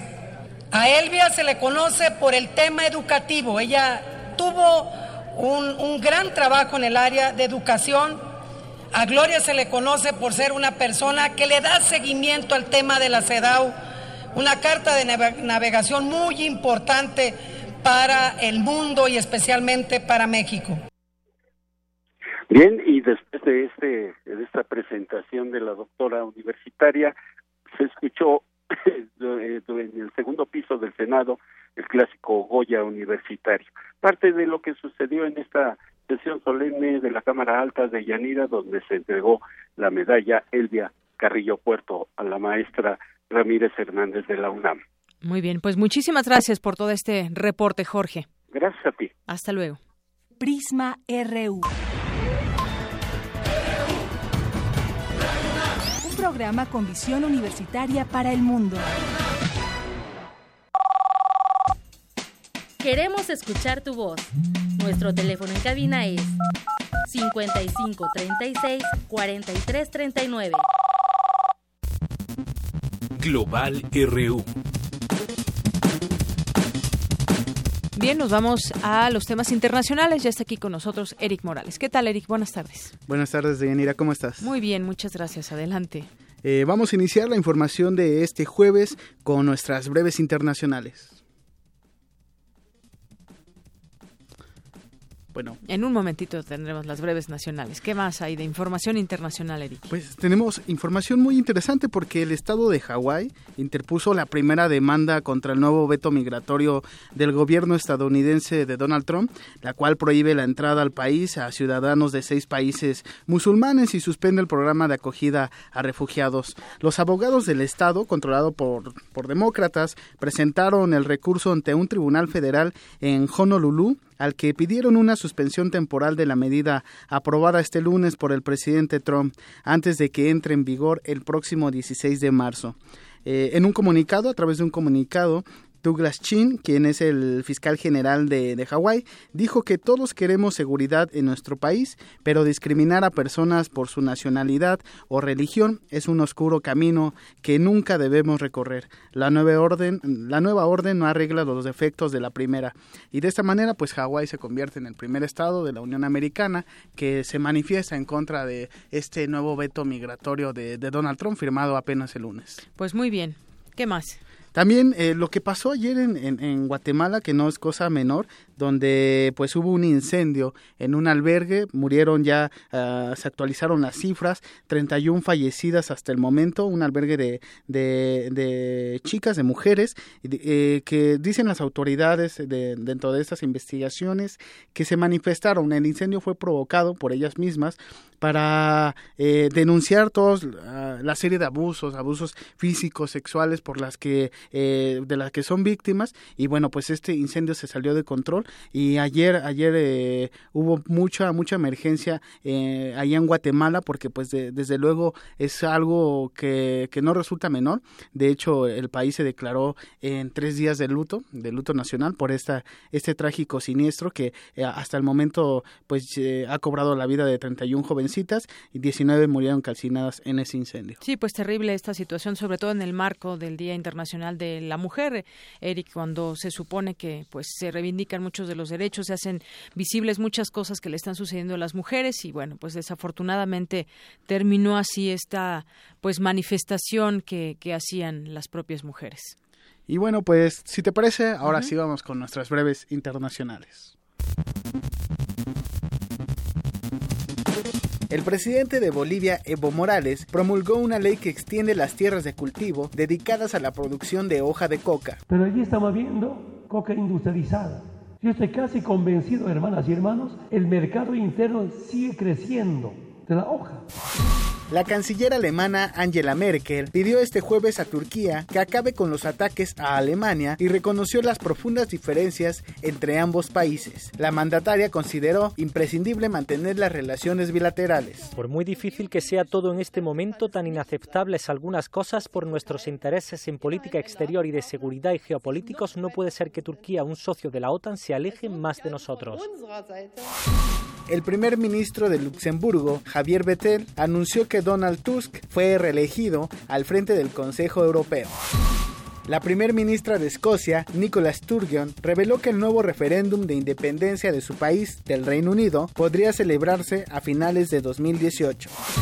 Al menos 5 muertos y más de 12.000 personas damnificadas fue el saldo del ciclón Enawo tras su paso por Madagascar. Desde que Donald Trump tomó la presidencia de Estados Unidos, la cantidad de ilegales detenidos en la frontera entre México y ese país cayó 40%. Y bueno, pues... vámonos a lo que sigue. Así es, porque luego de que Wikileaks diera a conocer la filtración de supuestos métodos de la CIA para espiar a través de los teléfonos, computadoras o televisores, eh, el gobierno de la Casa Blanca condenó que ese tipo de información se haya hecho pública. Escuchemos lo que dijo Sean Spicer, portavoz de la Casa Blanca.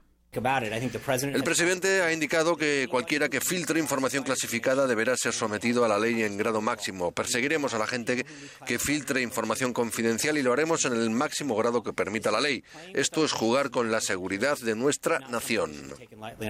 La plataforma liderada por Julian Assange aseguró que la CIA utilizó virus informáticos y softwares maliciosos para convertir numerosos aparatos tecnológicos en micrófonos, con lo cual se obtendría información personal de, millones de usuarios. No obstante, el director del FBI, James Comey, aseguró que la CIA trabaja para procurar la seguridad de los estadounidenses.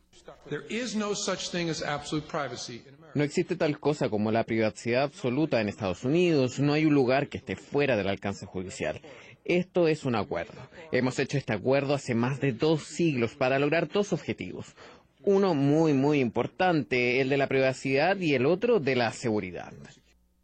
El portavoz de la CIA, Heather Harnick, aseguró que la sociedad estadounidense debe preocuparse profundamente por cualquier revelación de Wikileaks diseñada para dañar la capacidad de los servicios de inteligencia que tienen como fin proteger a Estados Unidos de cualquier adversario terrorista. Sin embargo, el mismo Julian Assange dijo que a través de un video eh, afirmó que las filtraciones evidencian la devastadora incompetencia de la CIA.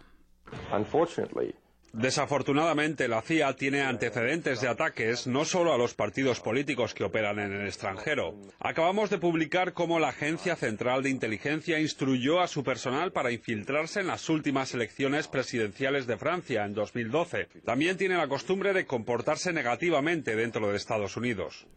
Y mientras tanto, el FBI informó que está preparando un operativo para determinar quién filtró alrededor de 9.000 documentos que se refieren al supuesto hackeo de la CIA. Muy bien, bueno, pues gracias Eric. Y sigamos platicando sobre ese tema. Ya tenemos en la línea telefónica al licenciado Fabián Romo, director de Sistemas y Servicios de la Dirección General de Cómputo y Tecnologías de Información y Comunicación de la UNAM. ¿Qué tal, licenciado? Buenas tardes, bienvenido. ¿Qué tal? Muy buena tarde, muchas gracias. Bueno, pues, eh, ¿cómo ve todos estos temas del espionaje, los teléfonos celulares que de pronto pues ya sirven para que puedan saber nuestros gustos, nuestra, bueno, todo de lo que subimos en videos, en fotos, conversaciones, no solamente los teléfonos, sino cualquier otro dispositivo como una tablet o incluso la, la televisión. Ahora, eh, pues con las pantallas es, es de una manera, no, no sé si fácil o no, pero ya se pueden llevar a cabo este tipo de situaciones. Pues, ¿cómo ve qué tan, qué tan fácil o difícil sería protegernos de, de, justamente todo este espionaje que, que aparentemente nos están diciendo que puede existir y de manera general? Pues es una excelente pregunta y a la vez muy difícil de contestar. El, tanto cómo nos podemos proteger de todo ese tipo de potenciales ataques o registros a la actividad que hacemos, como bien lo menciona usted, a través de medios digitales o de recursos digitales, tabletas, teléfonos, computadoras, Es un tanto cuanto difícil. Me atrevería a decir, y espero no estar exagerando demasiado con esto, que el espionaje digital ha existido desde siempre, desde que existen las computadoras. Incluso las computadoras fueron diseñadas para hacer espionaje, ¿no? Recordemos nada menos lo que hacía Alan Turing en cuanto a romper los códigos de la máquina enigma de los alemanes. Todo el tiempo ha sido espionaje y contraespionaje, ¿no? Y estar eh, transaccionando información. Lamentable o afortunadamente, depende de cómo se le quiera ver. Hoy en día los poseedores desde un teléfono inteligente hasta los que utilizan computadoras y demás, están comunicando información todo el tiempo. Y esa información eh, radica en el uso de un software, antes que otra cosa, y de un hardware, que no necesariamente fue diseñado por esos usuarios, por cada uno de nosotros, y que por lo tanto no tenemos la certeza de que todos los protocolos y criterios de seguridad están aplicados. Por tanto, es muy, muy eh, viable esto que acabamos de escuchar en la nota, que organizaciones como la CIA y otros órganos de inteligencia en otras partes del mundo hayan incluido en aplicaciones que se ponen en los teléfonos móviles, incluso en los códigos básicos de los teléfonos como el firmware, en las computadoras, en los sistemas operativos, lo que se denominan puertas traseras para recuperar información que les es útil para X fines. Así es. Es decir, que, eh, por ejemplo, hay muchas veces que bajamos alguna aplicación y ya nos dice que tiene, que debemos aceptar o, eh, este acceso, por ejemplo, a fotografías, a videos, a todo lo que traigamos prácticamente en el teléfono.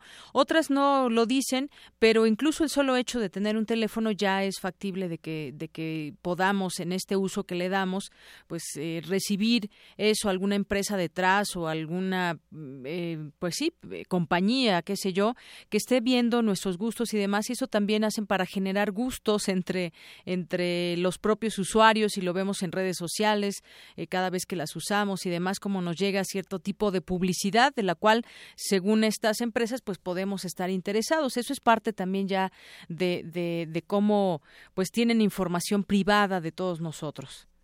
Sí, sin lugar a dudas lo que ha sucedido con esta el auge de los dispositivos digitales ahora que estamos incursionando en la época de la Internet de las cosas donde hay inteligencia en todo y hay sensores en todo desde las la apertura de una puerta, el paso por un estacionamiento, el pasar enfrente de una cámara, es la era del Big Brother y ahora se le llama el Big Data, en donde todo lo que hacemos los humanos está siendo registrado de alguna forma digitalmente. Tan solo el hecho de tener prendido el teléfono ya le está dando datos a alguien.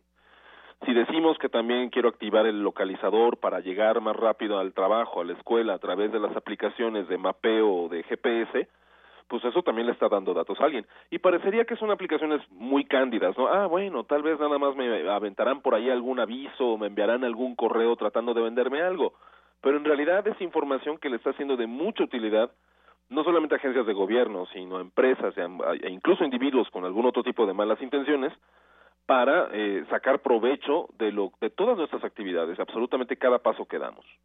Licenciado Romo, quisiera preguntarle, eh, voces como la de el director del FBI, James Comey, asegura que, por ejemplo, en Estados Unidos se permite, pues, de alguna manera vigilar eh, a, las personas de manera individual, que es muy difícil que se dé de manera grupal, pero ¿hasta dónde este tipo de organizaciones como la CIA pueden obtener nuestros datos o, se puede decir que están dentro de, de un marco legal para poder hacerlo?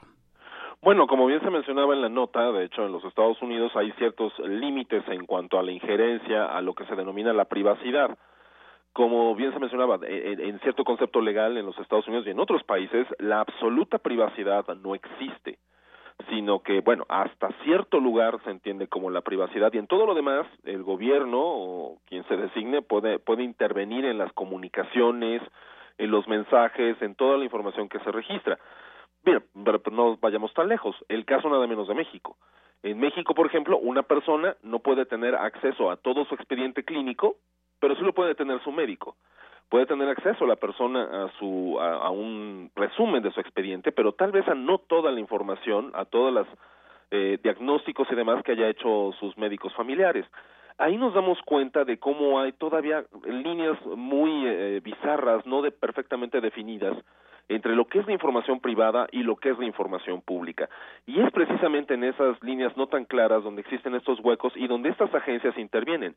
Y a su pregunta también agregaría que lo peligroso es que agencias como la CIA o, el FBI intervengan pues para nosotros como mexicanos, allá sus ciudadanos, pero lo están haciendo con todo el planeta. O sea, están investigando a ciudadanos que no pertenecen a su propio país y que por lo tanto están ejecutando una transitoriedad de reglas o de legislaciones de los cuales nosotros no tenemos por qué ser víctimas. Así es, y sin embargo lo más fuerte es eso, que no tengamos manera de cómo protegernos y que muchas veces pues el solo hecho de tener un celular ya implica implica implica ese tipo de, situaciones de los que podemos ser proclives pese al tema, por ejemplo, de datos personales cuando uno va a una empresa y da sus datos porque vas a abrir una cuenta o qué sé yo, alguna situación, protegen tus datos personales, pero hasta qué punto también se puede hacer desde las propias compañías que fabrican estos estos teléfonos, televisores y demás para que no tengamos ese problema. Y lo digo que es un problema porque a final de cuentas yo creo que la privacidad es algo de lo que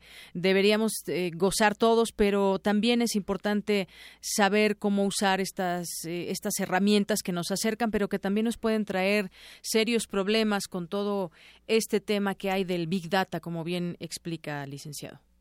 Sí, indiscutiblemente también el problema que estamos viendo con todo esto es, es como un ciclo en el cual todavía hace algunos años pensábamos eh, todo el mundo quería tener sus 15 minutos de fama. Ahora resulta ser que todo el mundo quiere sus 15 minutos de privacidad. La ecuación se ha invertido. Porque somos públicos todo el tiempo, hemos aceptado esto, hemos aceptado esta tecnología, la usamos todo el tiempo, sin lugar a dudas ha tenido enormes beneficios, no solamente para llegar más rápido, para saber dónde están los familiares y para tener un correo electrónico de manera inmediata. Pero resumiendo cuáles sería una de las estrategias más importantes para para protegerse ante ello es, ante todo, tener la cautela de identificar plenamente qué es lo que se publica y qué no. ¿Qué es lo que decimos a través de un mensaje instantáneo? ¿Qué es lo que ponemos en una red social? ¿Qué es lo que decimos de los demás en una red social? Y aquí en la universidad, siempre en nuestra área de seguridad de la información y en la parte de sistemas, somos muy meticulosos en ello, indicando a nuestros usuarios que deben de tener plena conciencia de que lo que publiquen es plena responsabilidad de ellos, que cualquier persona lo puede ver, que difícilmente las cosas son confidenciales y que por lo tanto asuman todos los eh, procesos y responsabilidades que implica el hecho de estar diciendo algo de sí mismo o de los demás. Así es. Bueno, pues licenciado, ahí está el tema puesto sobre la mesa y algo pues también habremos de hacer nosotros para intentar tener nuestros 15 minutos de privacidad. Muchas gracias por esa conversación. Gracias a ustedes. Hasta luego, licenciado Fabián Romo, director de Sistemas y Servicios de la Dirección General de Cómputo y Tecnologías de Información y Comunicación de la UNAM. Eric. Muchas gracias, Deyanira. Nos escuchamos mañana. Claro que sí. Y bueno, pues vamos a nuestro Vox Populi. ¿Crees que es ético que el gobierno de Estados Unidos de pie, espíe a sus ciudadanos? Esto fue lo que respondieron.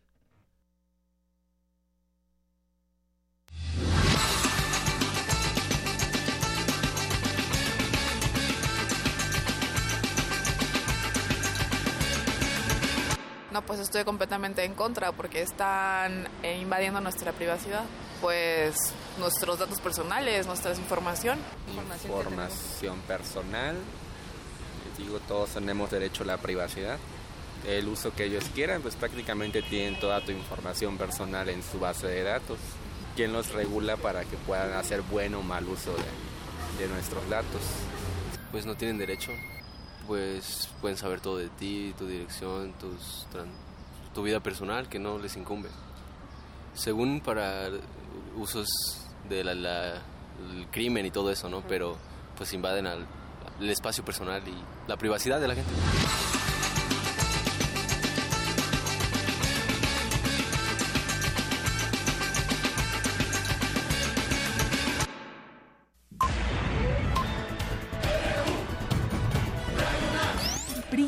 RU. Para nosotros, tu opinión es muy importante. Síguenos en Facebook como Prisma RU. Queremos escuchar tu voz. Nuestro teléfono en cabina es 55 36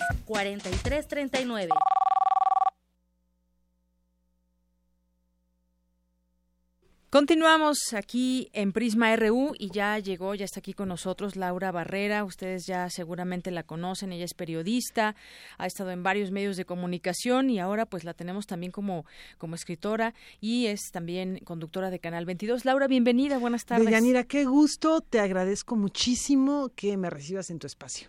Muchas gracias a ti por venir. Bueno, este libro que tengo en mis manos y que tuve oportunidad ya de leer, Vegano Yo, ¿de qué se trata? Bueno, pues aquí dice que son algunos consejos, claves, conceptos, pero sobre todo cuando hablamos de este tema que de pronto, y tú nos dirás, de pronto parecería una moda, porque es una palabra que no hemos escuchado tanto, no sabemos qué implica, no es solamente decir no comer carne, sino tiene que ver con una convivencia, tiene que ver con también un, un tema de ética. Cuéntanos un poco, introdúcenos a tu libro. Pues mira, eh, qué bueno que me dices eh, si es una moda o no es una moda. la verdad es que a lo mejor es una moda en el sentido de que mucha gente se, se está sumando, que es algo de lo que se está hablando en ese sentido eh, podemos decir que eh, está de moda de, algún, de alguna manera, pero eso no significa que sea una moda como tal. Sí es, un, es una visión del mundo. Ayer me decía un, compañero periodista, es que es una cosmovisión. Pues sí es una manera de pararse ante el mundo, una manera de ver las cosas, de tratar de relacionarse con tu entorno que va más allá de, de la alimentación. Entonces, bueno, yo esperaría que, así como ha ocurrido con otros, eh, con otros pensamientos y otras reflexiones, que buscan una mayor armonía, no, no sea una moda pasajera, ¿no? No sea algo, y además que alguien se adhiera solamente porque, ay, pues se suena bien, este, que, eh, voy, a ser, voy a estar muy trendy, ¿no? Por ser vegano. No, no, yo creo que no, no se trata de hacerte vegano por moda, sino porque hay una reflexión, porque no, no es algo que, eh, que a lo mejor ni siquiera te vaya a, redituar algo en lo inmediato, sino es, es, una manera de caminar, digamos, por la vida. Así es, en alguna parte tú dices que el veganismo es eh, como reescribir nuestra historia y en ese sentido yo creo que también, y haces mucho énfasis en ello, estamos conscientes de dónde vienen esos alimentos, esa carne o todos los alimentos provenientes de los animales, el huevo, el queso, la leche y muchos tantos, estamos realmente conscientes de dónde vienen, cómo se crían esos animales, qué es lo que pasa antes de que los maten o durante, durante esa muerte. Platícanos un poco también de, de, este tema. Yo creo que cada vez hay más información, pero yo, a mí sí me pasó, de Yanira, cuando eh, empecé a investigar como reportera, como periodista, pues yo eh, vi algunas cosas y dije, tengo que tengo que investigar por ahí no no me no me gusta lo que estoy viendo pero yo creo que tengo que investigarlo como una obligación digamos no por mi, por mi profesión. Entonces empecé a ver y me di cuenta que realmente no sabemos mucho. No sabemos mucho de lo que pasa detrás de eso y yo creo que tiene que ver con dos cosas.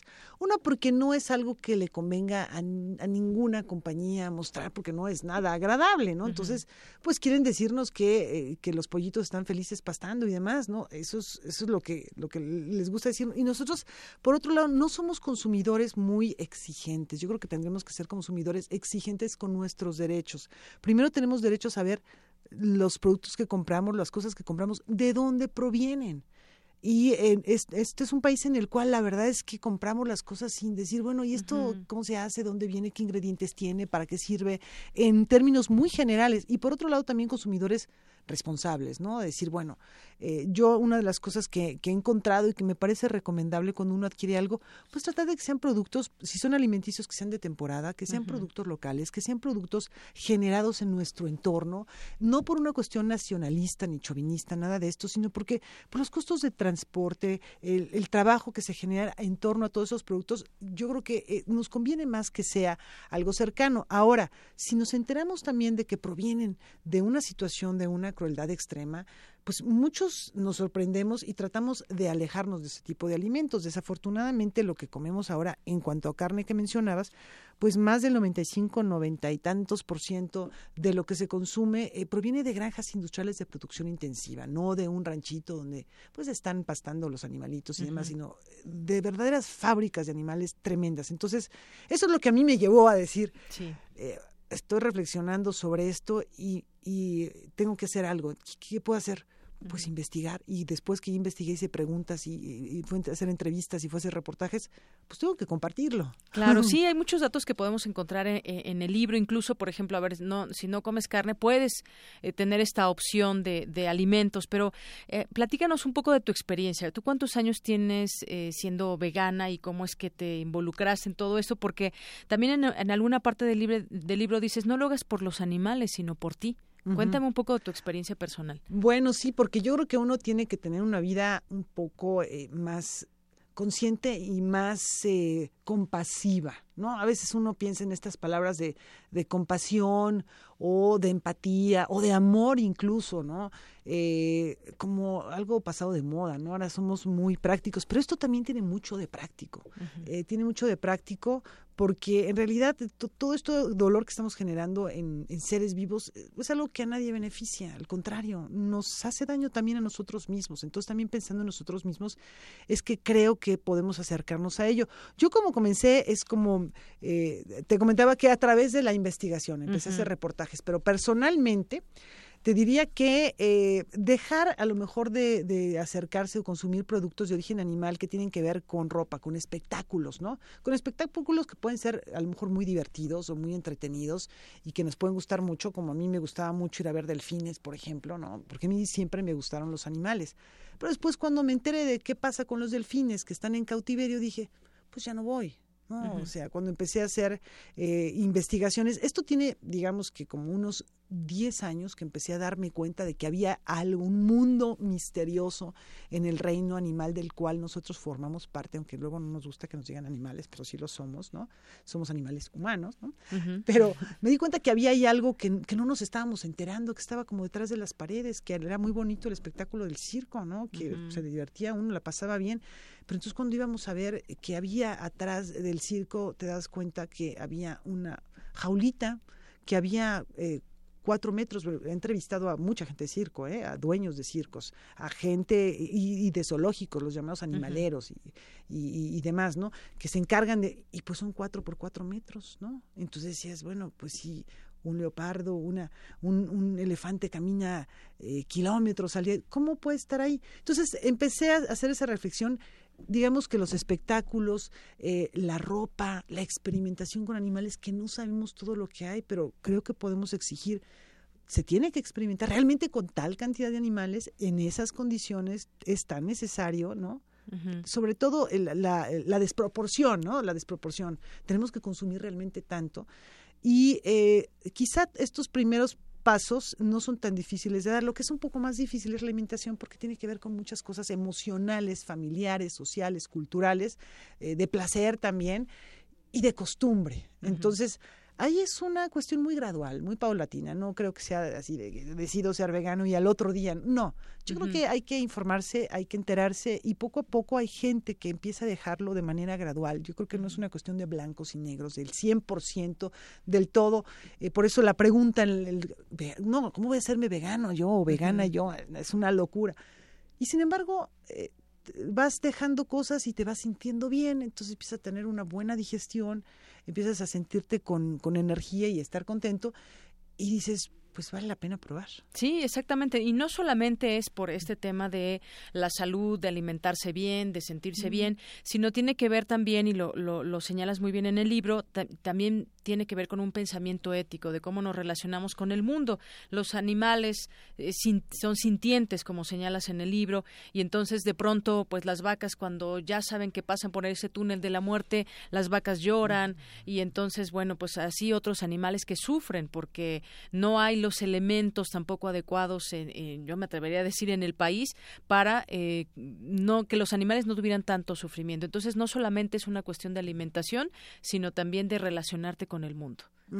Sí, como dices, Deyanira, las vacas, esto, esto lo dice en un documental maravilloso y, muy impactante Gabriel Serra de La Parca, ¿no? Así lo narra un, un, matarife, ¿no? Eh, los matarifes tampoco es que la pasan muy bien, ¿no? La, gente que se dedica a la, a la, matanza de animales, porque tienen que matar muchos animales cada vez más, cada vez más y más rápido. Entonces, los métodos son brutales y ellos psicológicamente les hacen mucho daño. Yo he platicado con varios de ellos y eh, hay muchos estudios además, ¿no? Hay muchos estudios en Estados Unidos, no solo en México. En Estados Unidos es muy similar, es prácticamente la misma la misma técnica. Entonces, yo creo que contra eh, la, violencia que estamos generando hacia los animales, contra el dolor y el sufrimiento, pues lo que hay que hacer es buscar eh, opciones para uno mismo. No puedes arreglar el mundo, digamos. Yo no pretendo ni arreglar el mundo y dices hay una relación ética. Bueno, somos seres éticos. Se oye pedante, se oye sangrón, pero somos seres éticos, los seres humanos, ¿no? O sea, tenemos una ética, por eso tenemos leyes, por eso tenemos este, principios que, que rigen nuestra convivencia. ¿Por qué no incluir dentro de ese mundo que rige nuestra convivencia, que yo no puedo venir a insultar, a golpear, no puedo hacerlo, porque, porque e, e, eso destruye la sociedad? ¿Por qué no incluir también a los otros animales que también sienten, ¿no? O sea, digamos que es como extender ese pensamiento que, que, tú, pues yo creo que muy acertadamente llamas ético, a otros seres, ¿no? Así como también hay una ética hacia el medio ambiente, ¿no? Es decir, bueno, aunque a lo mejor no siente como yo, o como un perro, como un gato, como una ballena, el árbol, pues sí, pero es mi hogar. Entonces lo estoy destruyendo. Entonces, si ya lo hemos, porque eso ya empezó antes, ¿no? Extendido a ese medio natural del agua, de las plantas, pues porque los animales que son más cercanos todavía a nosotros en cuanto a, sentimientos y emoción, Muy bien. y, físicamente, bueno, extendámoslo, ¿no? Así es. Bueno, muchos datos que podemos encontrar en tu libro, lo recomendamos, este libro de Laura Barrera, Vegano Yo, consejos, claves y conceptos para adentrarse en el veganismo como un estilo de vida, cuando surge este término, países, eh, cómo se ve en este siglo, en el pasado, eh, la experimentación con animales, incluso no solamente el tema de los alimentos, sino también cuando usamos una, una chamarra, una zapatos y hay moda de padrísima, genial, sí, tú lo explicas no ahí. usa animales. Muy bien. Bueno, pues muchas gracias Laura Barrera por compartir este tiempo con nosotros y e invitarnos a que conozcamos, por lo menos no volvernos veganos, pero sí por lo menos a conocer y por qué no, quizás algunos decidan volverse veganos. Yanira, muchas gracias por este espacio y por la lectura. Muchas gracias a ti, hasta luego. Hasta pronto. Y bueno, nos vamos ahora con Arriba los de abajo. Arriba los de abajo.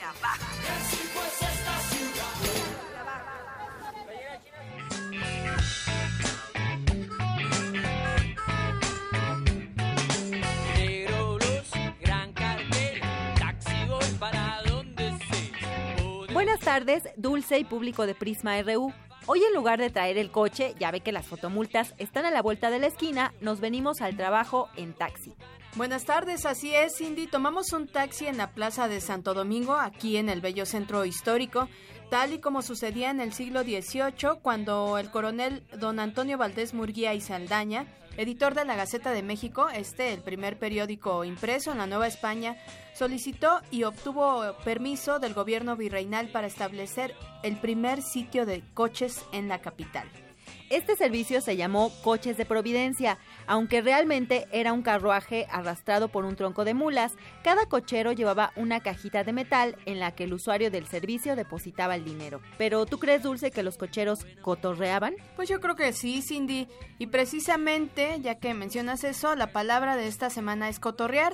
De acuerdo con la Real Academia Española, esto significa hablar con exceso y con bullicio mientras que el Diccionario de Mexicanismos de Guido Gómez de Silva señala que cotorrear proviene de cotorra, el ave conocida como papagayo, aunque también dice que es platicar animadamente, así como esta mañana platicamos con el taxista. Por cierto, el tema de la semana en arriba los de abajo. Cindy, ¿qué te parece si mejor nos vamos a conocer lo que significa ser un taxista? Escuchemos la primera parte del siguiente testimonio. ¡Taxi! ¡Taxi! One, two, three, cuatro. Al señor Emiliano no lo despierta la luz tenue que entra en la mañana suavemente por su ventana. A las 4.45 am ni el sol se ha levantado. Solo Emiliano y su carro están despiertos. El uno calienta su motor, el otro se cepilla los dientes. que regularmente los pasajes de aquí de, de, esta zona regularmente van a, al metro a esa hora de las 5 de la mañana a las 6 de la mañana a las 6 pues no hay mucho tráfico después empieza el, el tráfico ya ya de las 6 hasta las 8 de la mañana 8 y media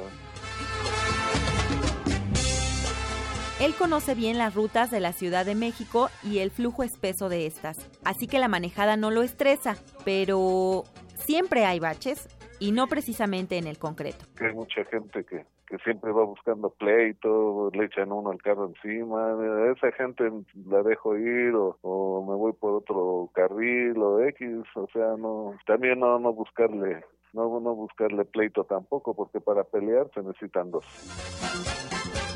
Y si piensas que el taxista trabaja a la hora que él quiera y donde quiera, estás equivocado, pues las composturas del carro no se pagan solas y la gasolina tampoco. Y esos no son los únicos gastos que tiene un taxista drogarse. Uno, por ejemplo, cuando se descompone el carro ahora, hay que conseguir dinero porque lo que lo que sacamos nada más se va entre el gasto y la gasolina.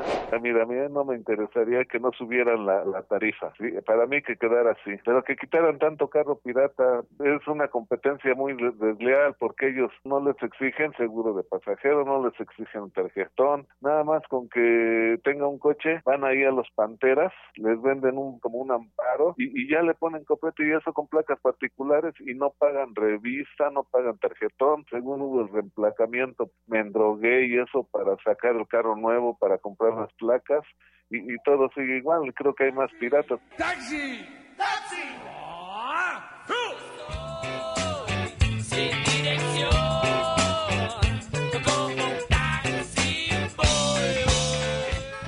Auditorio, el taxi como transporte público empezó como producto de la huelga de tranvías en 1916. Algunos choferes improvisaron viejos autos Ford, conocidos popularmente como fotingos. Y también les platicamos que en los años 50 los llamados cocodrilos cobraron fuerza como automóvil al servicio público. ¿Y qué decir de la llegada de los bochos en los 70? Actualmente existen cerca de 140 mil taxis en la ciudad que atienden más de 1.1 millones de viajes. De estos, el 50% son automóviles de sitio. El resto circula continuamente para levantar pasaje. Y Cindy, también hay que mencionar que muchas personas cuentan sus historias de vida en los taxis. A propósito de esto, les platicamos también que en Estocolmo una compañía de taxis lanzó una campaña en la que ofrece un servicio de asesoramiento psicológico a sus clientes a cargo de profesionales mientras realizan el trayecto. Y para platicarnos mejor como un taxista, pues también le hace de psicólogo, les tenemos la segunda parte de la plática con Emiliano. ¡Taxi! ¡Taxi! ¡Taxi! ¡Taxi! One, two, three, cuatro. Por ahí dicen que todo taxista ha de tener alma de psicoanalista. Pues nomás los escucho porque si hay gente que, hijo de la madre, como por ejemplo ayer se sube un pasajero de una calle de aquí enfrente venía bien enojado, le digo, ¿a dónde lo llevo? Dice, voy a Ermita y Rojo Gómez. Y él solito sin preguntarle, ay, es que mi vieja chocó el carro, yo tuve que dejar el mío y que, que, que lo, deja uno hablar, que se desfogue. Creo que no, a nosotros los taxistas nos ocupan como su paño de lágrimas o no sé. Hoy Emiliano surca las calles de la Ciudad de México, pero alguna vez zarpó sobre ruedas hacia horizontes lejanos, donde conducir no le causaba estrés sino satisfacción. Y como no, los edificios cuadrados, grises, opacos, rutinarios, no tienen el brillo de las montañas, el aroma de los bosques, la imagen pura de la naturalidad. ¡Taxi! ¡Taxi! ¡Taxi!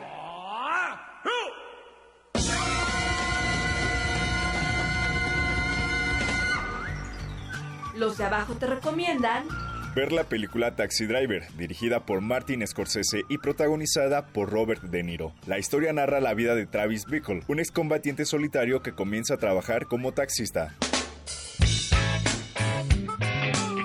Pues así termina hoy esta sección. Habrá que seguir analizando por qué desfundamos nuestras penas con los taxistas.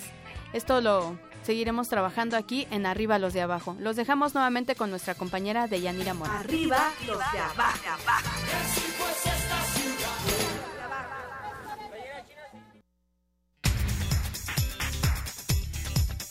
Bueno, pues ya nos vamos y mi compañera Dulce García nos tiene la información de última hora. Dulce. Así es, Deyanira, muy buenas tardes a ti y al auditorio. El gobierno federal puso en marcha una estrategia de inversión en infraestructura por 22 mil millones de pesos. Se trata de un esquema de asociación público-privada. El subsecretario de Educación Básica, Javier Treviño Cantú, adelantó que el nuevo modelo educativo incluye impulsar la participación social, así como renovar los planes y programas de estudio. En Estados Unidos, la nueva ley de salud, propuesta por los republicanos y apoyada por el presidente Donald Trump, fue aprobada en los comités de medios y arbitrios y de energía y comercio de la Cámara de los Representantes. Es la información de Yanira. Muy buenas tardes. Gracias, Dulce. Muy buenas tardes. Gracias a usted por su sintonía. Soy de Yanira Morán y lo espero mañana en punto de la una.